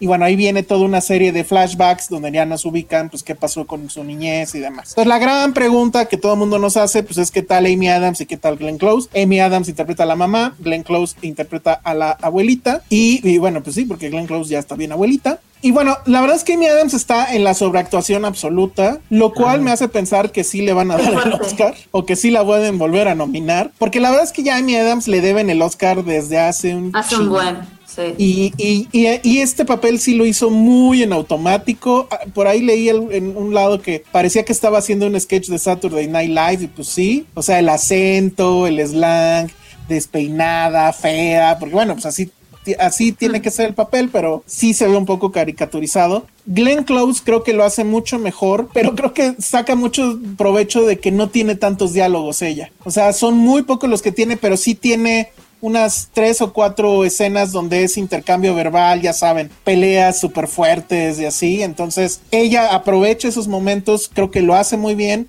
Sé que Netflix está buscando más Oscars con esto, no sé si le va a alcanzar. Yo me quedaba más bien, o si acaso nominaba a los dos eh, tipos que hacen al, al protagonista, que es JD Vance. No son actores conocidos, uno se llama Gabriel Basso, o por lo menos yo no los conozco, y otro que es el que lo interpreta cuando es más chico, cuando es un niño que se llama Owen Salos. Ellos dos lo hacen, la verdad, muy, muy bien. O sea, sí les crees el tema este de que vienen de abajo y que está este, luchando por tener una mejor educación. También retratan muy bien este asunto de como eh, eh, no sé cómo llamarlo, pero como que esta envidia que le da a la gente saber que él está en jail y así y siempre le hacen comentarios así culeros como de, ah, claro, ¿cómo te va en tu escuela rica, no? Este, o esas cosas te enseñaron en tu escuela rica y jajaja. O sea, todo ese rollo social sí está bien planteado, pero la verdad es que al final no deja de ser un, un capítulo de La Rosa de Guadalupe. Solo faltó la rosa, se los juro. Y bueno, pues es Ron Howard, ¿no? O sea, un, un reloj ah, eh, descompuesto, pues al menos te da la hora bien dos veces, ¿no? Y pues eso es Rush y eso es este Frost Nixon. Pero todo lo demás de, la filmografía de Ron Howard usualmente es bastante cursi, bastante meloso y esta película pues es, es ese es igual, ¿no? Muy melosa, muy de telenovela, de que te quieren este, enseñar algo, aleccionadora. Entonces, bueno, la verdad, acepto que sí se deja ver.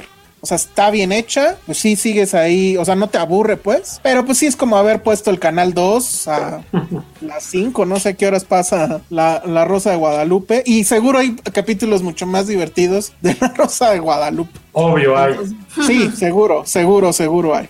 Entonces, bueno, pues Ron Howard sí está, o sea, justo cuando crees que ya está haciendo cosas padres, pues sale con esto. Y además que le encanta hacer historias reales, ¿no? Entonces, Claro. Ahí se queda Hillbilly Elegy. Entonces, bueno, pues, si la, si la vieron o no la vieron, no, nadie, nadie se atrevió, ¿verdad? Yo fui No. el único loco soñador. Me parece Yo muy bien. mi, Yo vi mi programa de decoración de Navidad. A ver, pues todavía tenemos tantito tiempo. A ver, venga. Nada, es, es una simple, nada. Es- eh, se llama Holiday eh, Home Makeover. Literal es de un dude que va a tu casa y te decora tu casa de Navidad. Pero me encanta de la serie que, ya sabes, así de... porque él se dice el señor Navidad, entonces le llega una carta de la familia de, querido señor Navidad, quiero que adornes mi casa porque yo... Este, ajá, según les presentan como sus problemas familiares, que se digo, chale, o sea, la gente privilegiada está cañón. De, sí, mira, es que quiero que me adornes mi casa, a mi mansión, porque pues me voy a casar y este, y pues ya es la primera vez que no vamos a estar mi familia y yo, este, juntos, o sea, es más bien nuestra última Navidad, entonces va el güey y habla con la familia y te decora. O sea, está lindo, es que sí es una serie para lavar los trastes, la verdad. Está linda, pero, lo que está padre y muy de señora es que a mitad de cada sketch te da este te da tips de cómo hacer tus propias decoraciones, ¿no? O de cómo hacerlo solo para que tu casa huela a Navidad. Qué oso. y este Con lo cual, y como- debo de, debo de comentar que Josué se supone ya puso su árbol. ¿Por qué dice se supone? Ya está. A ver, árbol. queremos ver, queremos ver. ¿Se puede ver o qué? Espera. Pero, o sea, ¿cuándo lo pusiste, Josué? Todavía no es ni diciembre. Y no mames, ahí está ya su árbol. Se ve completamente decorado y con luces. Porque Eso Josué es una, es una señora de la Navidad. Entonces, ¿lo recomiendas a Josué este programa, Ale? Eh, sí, pero no le va a encantar. ¿Por? No está tan padre. No está tan padre, de verdad no está tan padre. O sea, nada más son, creo, cuatro episodios. Son poquititos. ¿Está en Y- Netflix? Está en Netflix. Y, y no es como que, bueno, yo no, no sé, o sea, como que no sentí este, este extreme makeover. Sí hay decoraciones que dices, ay, qué padre, pero ahí hay por ahí algunas ideas que dije, ah, yo lo quiero hacer. No hay una, no hay No, una saturación de este tipo de realities en Netflix. Ale, Ale, que te diga, Ale es fan, creo que ve todo. Porque, porque yo lo que me he dado cuenta que estos realities de decoración, de cuidado personal, de todo esto podría estar en YouTube.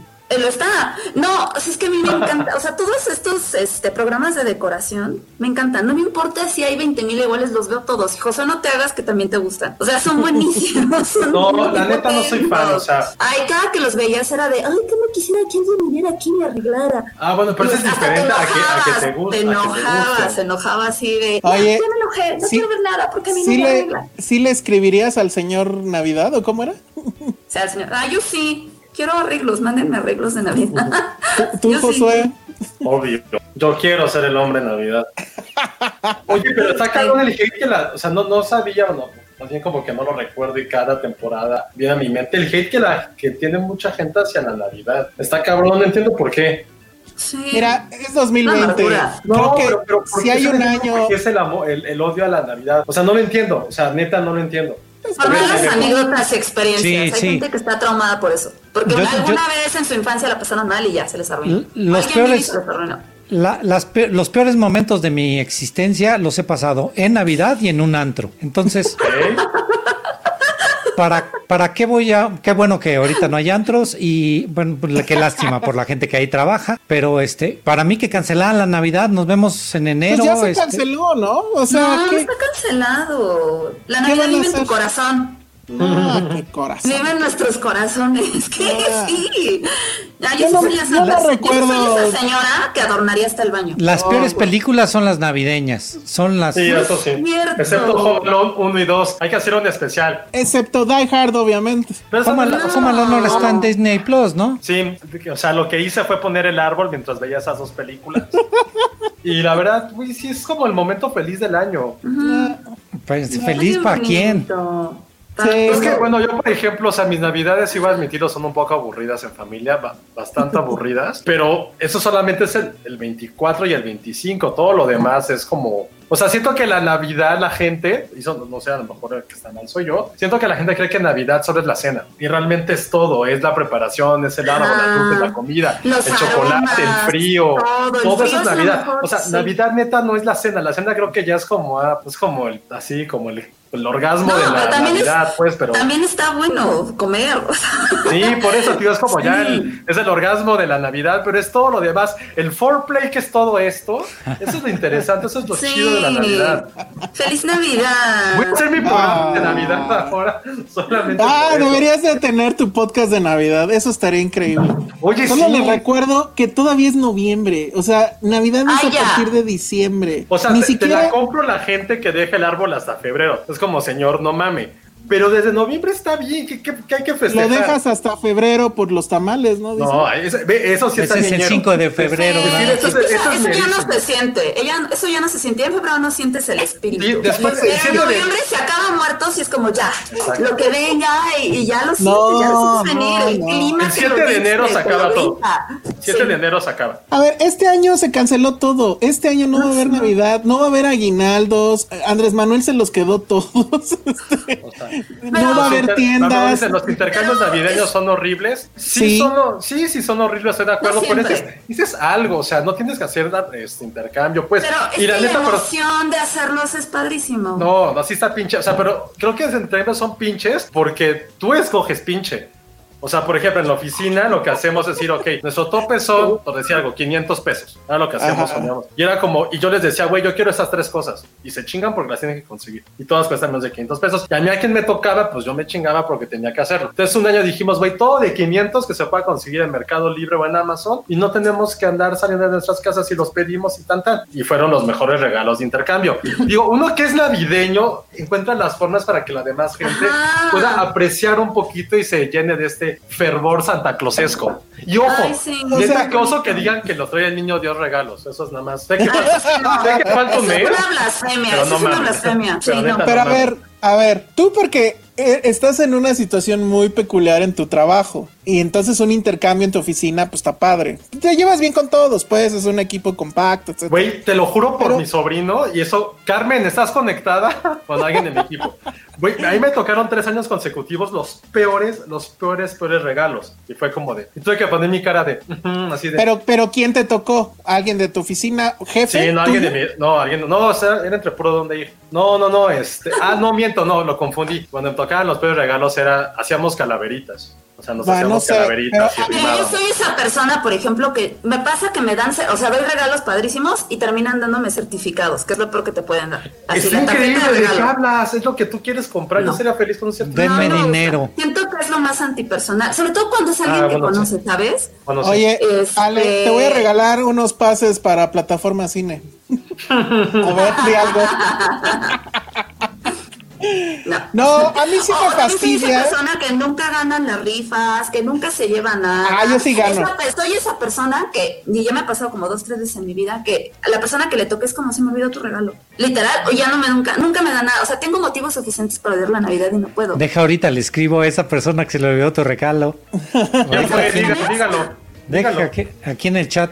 Pero a ver, insisto, los, los intercambios de oficina sí son un asco. O sea, cuando Sí. son con tus amigos de la oficina está bien, pero usualmente se les ocurre esta mamada, y bueno, la fiesta de Navidad de toda la oficina, yo la odio, porque es, o bueno, la odiaba, ya me salvé obviamente, porque es ir y felicitar al tu jefe y a toda la jefiza y todo este ritual de felicitar a gente que francamente te vale madre. O Bueno, sea, pues, esa sí, es la sí. parte de la Navidad que yo odio, o sea, Yo, por odiaba, ejemplo, serio, a la de en la oficina nunca fui. odiaba. Ah, Yo- fíjate, yo, Yo, la de podía sí me, escapar. yo la de ahorita sí me gusta porque creo que ha pasado Sí, mucha claro. gente por mis equipos y, está, y es divertido, está cagado, nos la Sí, pasamos bien. Algunos años acabamos aquí en el departamento, vivimos, vivo cerca de la oficina. Pero por la de Cinépolis, que era ir a Morelia. Ah, no mames, pero puta, creo que una vez inventé que me enfermé y la otra inventé que tenía un concierto. Y si me están viendo, ni modo, no iba a ir a Morelia a una fiesta con gente que no me llevaba bien para escuchar una pinche boda de una música de boda.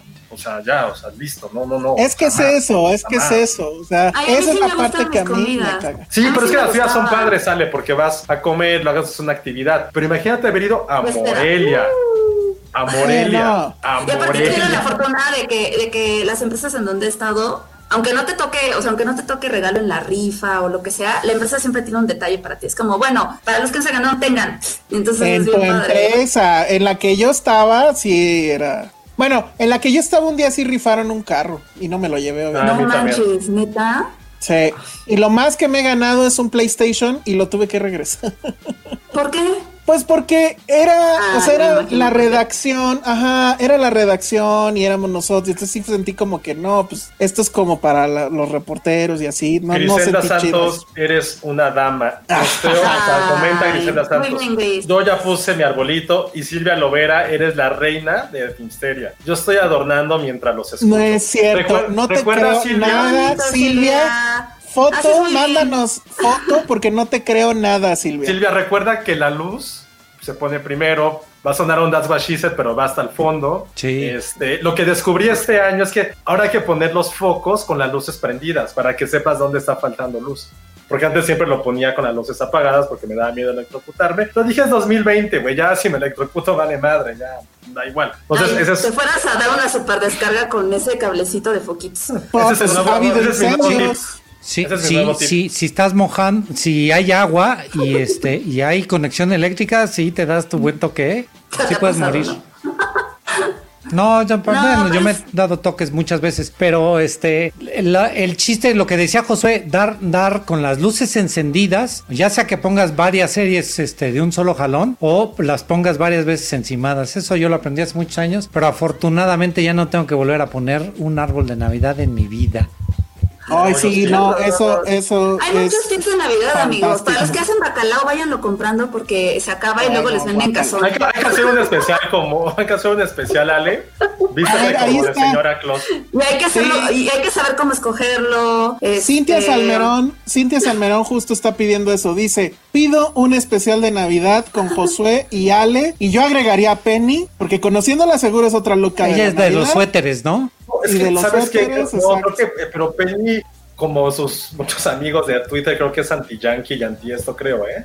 No, No, yo creo que sí es. Creo que no. no, no, Penny no es navideña. Yo Según estoy casi seguro que sí. Oigan, si quieren, yo les puedo vender electrostáticos para las ventanas. Ahí escríbanme, ar- qué es arroba esto? Jaime Rosales H. Es y les- electrostáticos, no sé qué este, es. estas, este, como etiquetas que van en las, en las ventanas, pero no, no va con pegamento, sino es, este, Como se- estética, estática. es- sí, con estática Como y, estética. sí, como estética, este, corte y co- de corte. Este, pero eh, lo pones, decoras una ventana y entonces ya puedes tener un arbolito, este, ahí impreso. No entiendo, o sea, neta hay gente que pone su árbol de Navidad los días 20. O sea, tú Ay, no, no, qué no pongas triste. nada. No lo disfrutas, no. No, yo sí- ya, amigos. Es bien Había, bonito. perdón, en los, Bueno, en nada los gringos, ajá. los gringos rápido, este, hay muchos que tienen la tradición de poner el árbol de Navidad la mañana del 24. Sí, pues están mal, pues tienen su pinche Pues ya sí, de gracias, eso ni existe. Eric Filemore pone dos comentarios que están muy buenos. Dice, poner el arbolito en noviembre es como poner adornos de Halloween en septiembre. Está increíble. ¿Somos, somos Walmart o qué? Está Sí, increíble, no, Walmart es. Netflix. Este, no, está increíble, yo sí, o sea, adornos que duren un mes, que duren un mes, o sea, eso es No, increíble. no, no. Yo, por ejemplo, Sí. la neta, ¿saben que A mí sí que me enoja mucho cuando empiezan a poner banderitas del 15 de septiembre, chinga tomada. Eso sí, no, ¿qué lo- eso sí no puedo. No puedo cuando de repente no. ves, no, yo no puedo. Creo que la única fecha que no ¿sabes qué sí celebro. me pone de malas? Que sí digo. Los- güey, los cuernos de reno en el auto. Que ese septiembre ya vendan pan de muerto o que ya vendan rosca de reyes ahorita. Es Qué bueno, qué carajo. bueno. Ah, ya están vendiendo rosca O sea, ya en unos días ya es diciembre. Ya, El pan de ¿qué muerto deberían venderlo todo el año. Yo ahí sí apoyo a Ale. Creo que sí es algo que es muy específico, muy específico. Sí, porque es que aparte ese amor. Porque que es una experiencia, es un momento que- es un momento. Ajá. O sea, Sí, muerto toda la emoción come. con la que creciste de ya viene este momento. Es como, como es, es, es la misma emoción que sientes de cuando eras chiquito y te ibas a dormir y, y no podías de la emoción y casi que estabas mirando en tu cama así de ya viene Santa Claus, no puedo dormir. Mm. Es eso, y ya que te lo venden todo el año es como ay qué triste. O sea, te matan toda esa emoción. Oigan, Eric Filemore dice, las únicas fiestas de Navidad de un trabajo que me gustaban eran las de Blockbuster. Nos llevaban a todos los empleados del país al Bulldog Café con la barra libre o también a la Casa del Lago. Una fiesta de Navidad en el Bulldog Café con la barra libre, Qué wow, cool. ¿eh? Pues por eso Qué quebraron. Por eso Ay Jimena, no. Jimena Lipman, mira esto, Josué. Jimena Jimena, Lipman qué dice... pena. Mi mamá es de Guadalajara y ella me inculcó lo del niño Dios. Decía que Santa Claus era de gringos. Yo estoy de acuerdo con ella. Y el niño Dios es judío.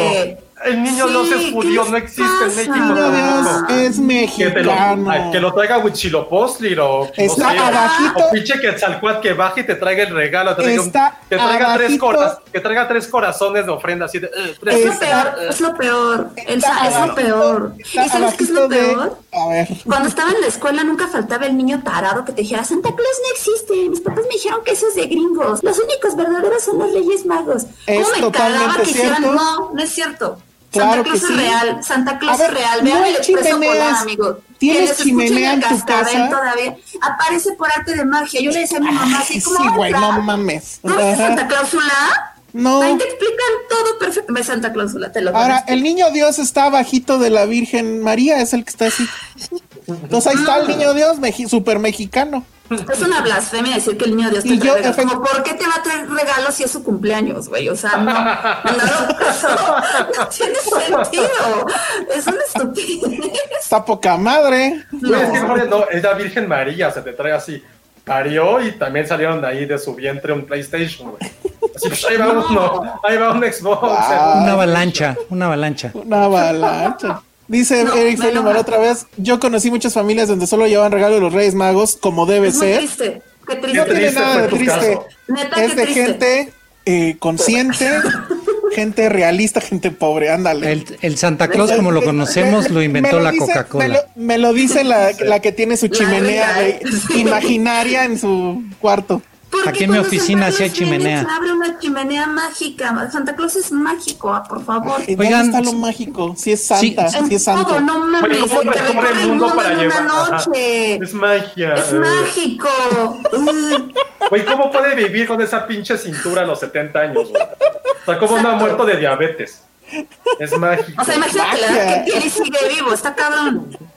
Santa, No, y- Santa está cañón.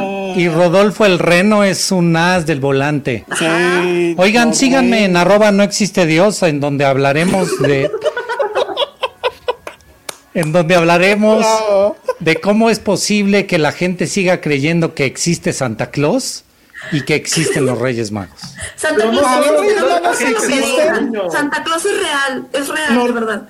Los niños, los, los niños, los, los Reyes Magos sí existen. Oigan, no, no sean así. ¿Qué tal que hay niños que nos están escuchando? Neta. Ay, pues espero que no, porque YouTube no, nos va a Santa Claus cerrar. sí existe. No, Santa Claus sí existe. Es en serio. Yo sí creo en Santa Claus. Yo todavía escucho Ah. el cascabel. A mí no me importa. Santa Claus Es existe. el gato, vale, es tu gato el El cascabel. gato no usa cascabel. Ay, sí, pues ponle porque se te va a perder. Y escucho el jojo jojo en la noche. Ah, no No, manches. escucho Ale. eso, ¿no? Bueno, pues ese fue nuestro especial prenavideño.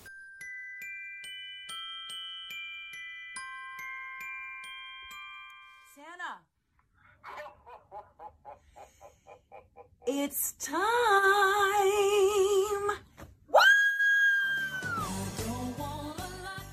Porque falta todavía como dos semanas, ¿o cuánto falta?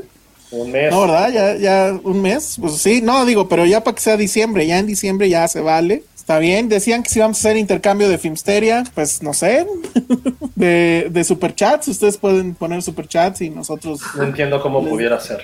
les, les damos ahí unos bonitos comentarios. Bueno, pues ya vámonos. Falta justo un mes, justo un mes para Navidad. Ujú, Perfecto el Muy árbol, bien. un mes para estarlo viendo todo el tiempo. Exacto. Qué horror.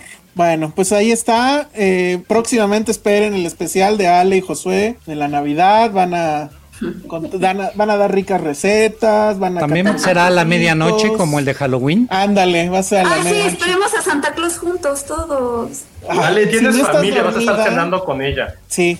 A las 12 de la noche nadie se aguanta. Mi familia es como de las 10, así de tenemos hambre. ¿Ya ven? Ahí está su Navidad. Ni, ni su pizza. Perdón, perdón, pero yo sí ceno a las 12 en Navidad. Yo también, yo también. Yo también. No es cierto, Ale. Ya dijiste que no. Ah, te, eh, Mi Sale, tú ya, ya no. perdiste, ya, ya tú eres la que ¿Por cena a las qué? 10. Mi abuelita ya no aguanta hasta las 12. Perdón, pero mi abuelita le da hambre temprano y pues es mi abuelita. Ajá, este podcast navideño como los adornos de Josué desde noviembre, efectivamente. Y eso que me tardé, generalmente ponía el árbol, el, el puente del 16, 19. Oye, Ale, que no es Santa, es un ladrón que entra a tu casa. No, es un no, payaso. No, tengo algo que robar, la verdad. La chimenea mágica se la va a robar. No, no se Eh. puede porque es mágica. No, Lulu Petit, no vamos a hablar de Die Hard, sino es una película de Navidad. Claro que es una película de Navidad. Exacto, a ver, tiempo, tiempo, tiempo. Creo que, creo que descubrí cómo se puede identificar una película de Navidad. Otra vez, a no, ver, no, venga. antes- es aquella que te inspira a poner el árbol de Navidad y lo ves y dices, a huevo, los colores. Sí, a huevo, la, a huevo, Trump, a huevo, hay nieve. Hard, no hay nieve. Perdón, pero Los Ángeles es la ciudad menos Sí hay navideña que hay. nieve, al final Sí, eso sí. hay nieve. O sea, es la ciudad menos navideña que hay Los Ángeles, Ah, o sea, pues en sí, el mundo. pero Creo que hasta ¿qué? pinche Dubai es más navideña que Los Ángeles. Entonces, no puede ser una película de Navidad. O sea, Titanic es Tiene navideña porque hay un iceberg, ¿no? Tiene arbolito. Titanic tiene ya es navideña Navidad. porque se volvió la tradición del 25, ya saltó generaciones. Oye, pero- ¿no? Pero, Hay una enton- pero entonces todos los que están debajo del Ecuador tampoco tienen la Navidad porque para ellos todos es verano. Estoy de acuerdo, estoy de acuerdo tampoco. O sea, en Buenos Aires, la, ¿cómo ven la Navidad? Si está y haciendo por eso, por eso calorón. Maradona era así. Por eso cayó en las drogas, porque no conocía la Navidad. No todos los argentinos son drogadictos.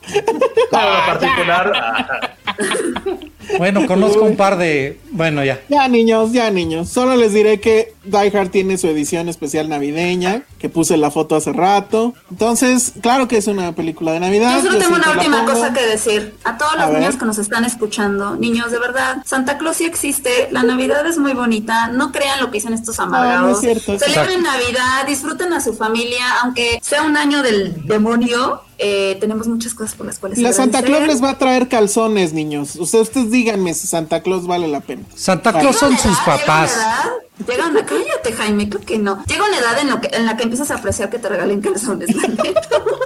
Santa Claus son sus papás y si les y si y si el y si lo que ustedes pidieron no es lo que no no es lo que les trajeron, es culpa de sus papás, vayan y reclámenles, mienten en la madre que cómo es posible que me hayan traído esta porquería que me acaban de entregar cuando yo pedí la estrella la de la muerte o el halcón milenario. Ya dije. Exacto. El trauma de Jaime. Se super proyectó. Jaime. Sí, cañón.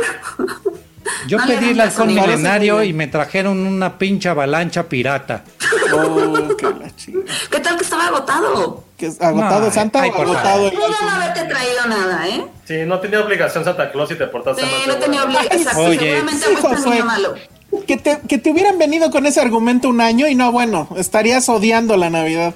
El ojete de Santa Claus. Ajá, Y- de ojete y no lo bajaría.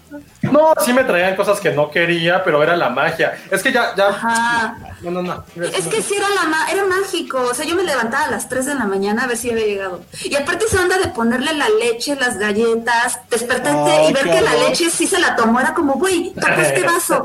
Lo tocó. Ya, se acabó, Ay, vámonos de aquí. Lo arruinaste todo. ¿Qué te pasa? Oigan, este anuncio parroquial, nos vemos en el especial de 15 años de Cinemanet. Ah, sí. Nos vemos, es el sábado 5 de diciembre, si no me equivoco, a las 11 de la mañana. Sí, muy Ajá. temprano. Pues déjalo muy Sí. temprano, yo voy a estar las pinches 15 horas este, haciendo la producción del programa. No, bueno. Pero este ahí nos vemos, ¿no? Para festejar 15 años de- del primer podcast. Sí. Es que estoy viendo los comentarios de Santa y la leche, que bueno. Que Qué vuelva poca, Jaime ¿eh? más seguido. Qué poca. Neta, espero que los niños no nos, no nos estén escuchando. Esto es lo más importante, no Santa Claus. Las cosas que estás diciendo, Alejandro. El Santa traga leche. No, pues, qué, qué fino, ¿eh, Eric. sí, eh, no manches. Bueno, pues ya vámonos en este podcast que parece que lo estuvo haciendo Polo Polo. Y nos vamos. Gracias, Jaime, por haber estado con nosotros. Redes Renten. sociales, la- las que sí eres tú, pues, di. Oigan, es que sí, arroba no existe Dios. Este, ya tengo casi 3000 seguidores. Ahí nos vemos en Twitter. Y por favor, entren a plataformacine.com. Muy bien, perfecto. Ale, So, eh, me encuentran como arroba Ale Kazagi, Santa Claus existe y Oh, quiero agradecerles a todos los fans porque creo que nunca lo hacemos, la verdad es que son increíbles, muchas gracias a todos los superchats y por ser el público más increíble que hay y por entrarle al desmadre con nosotros de verdad y gracias a Finisteria por todo también. Oigan, este, ya, sí, ya no pude leer. Entraron a varios superchats. Ya no los pude mencionar al aire, perdón, pero es que estábamos discutiendo la Navidad. Vamos, obviamente, a, a hacer la lista. Miren, acaba de entrar uno de último momento de Néstor Montes. Dice, Hace mucho que no se reía tanto. Muy bien, qué bueno que. Ah, que- y la que- próxima semana va a haber un unboxing, no unboxing, pero les vamos a presentar a un nuevo miembro de Filmsteria. Ah, sí. Al bebé Filmsteria. Al, a Bebé Filmsteria le vamos a presentar. Va a ser el bebé Filmsteria. Está Oigan, increíble. tam- también piensen, yo escucho el podcast todos los viernes en la mañana y luego es- este, la semana pasada esa letanía de que Alejandro fue y prendió la tele y Pati estaba viendo otra cosa y Pati encabronada y ¿por qué, por qué me quitas lo que estoy viendo? No da ahí tanto contexto cuando lo estamos escuchando este, en la regadera, Fue- que es cuando yo sí, escucho perdón. Filmsteria. Fue, fue un asunto de una sola vez. Lo, le pedimos disculpas a por ello. No vuelve No a, pasar, pasar. so- Sobre todo porque Patty se encabronó. Pero no, no es cierto, no se encabronó. Ay, no, es una linda. Besos No, a Pati. que- Gracias a ella, por cierto, que ella se volvió mi commentary track de The Crown, porque no sé si sabían que ella es, eh, es experta de, de Diana, de, de Lady D, y se graduó en la Universidad de Vanidades. Tengo que hablar Ah. con ella ahora mismo. Qué cochino, ella. Ericito, ¿eh? Sí. A Santa le gusta, híjole, ya. Bueno, Ya. muy bien. Entonces, Ya, vámonos. mi vida. Josué, ¿Qué? pues tus redes. Arroba José Corro. Yo soy el Salón Rojo y pues la verdad es que este fin no hay como que mucho que ver. Adornen sus Exploren. casas. Empiecen sus maratones de películas navideñas. Es momento, estamos a un mes. Pueden ver una diaria. y hay muchas. Pueden ver Die Hard. Die Hard es la onda. bien, pues sí. Vean pues, Serendipity, este, vean Home Alone, Santa Cláusula, El. Expreso Polar. Vayan mañana, vayan mañana al cine a ver Z, una película de terror que vale la pena. Vean Ay, terror. ya no me dio tiempo de verla. El día del fin del mundo sigue en cartelera, vayan a verla. ¡Uh! Vayan al cine y no se pierdan Tren a Busan Península. Véanla también en el cine, es donde vale mucho la pena. Tú no tienes una película que promocionar, Josué, digo, es el momento. No, bueno. ahora sí no. Vero, Bueno, Vero, lo siento, ¿eh? Porque editar este capítulo, este, perdóname, te juro que no lo vuelvo a hacer. Todo lo que va a Lo tener bueno- que mutear por su culpa, pobre Vero. Lo bueno es que Pero no... motear qué? Sí. sus cochinadas. Nuestros Lo gritos. bueno es que sí se pueden decir albures. Bueno, ya, adiós. Bye.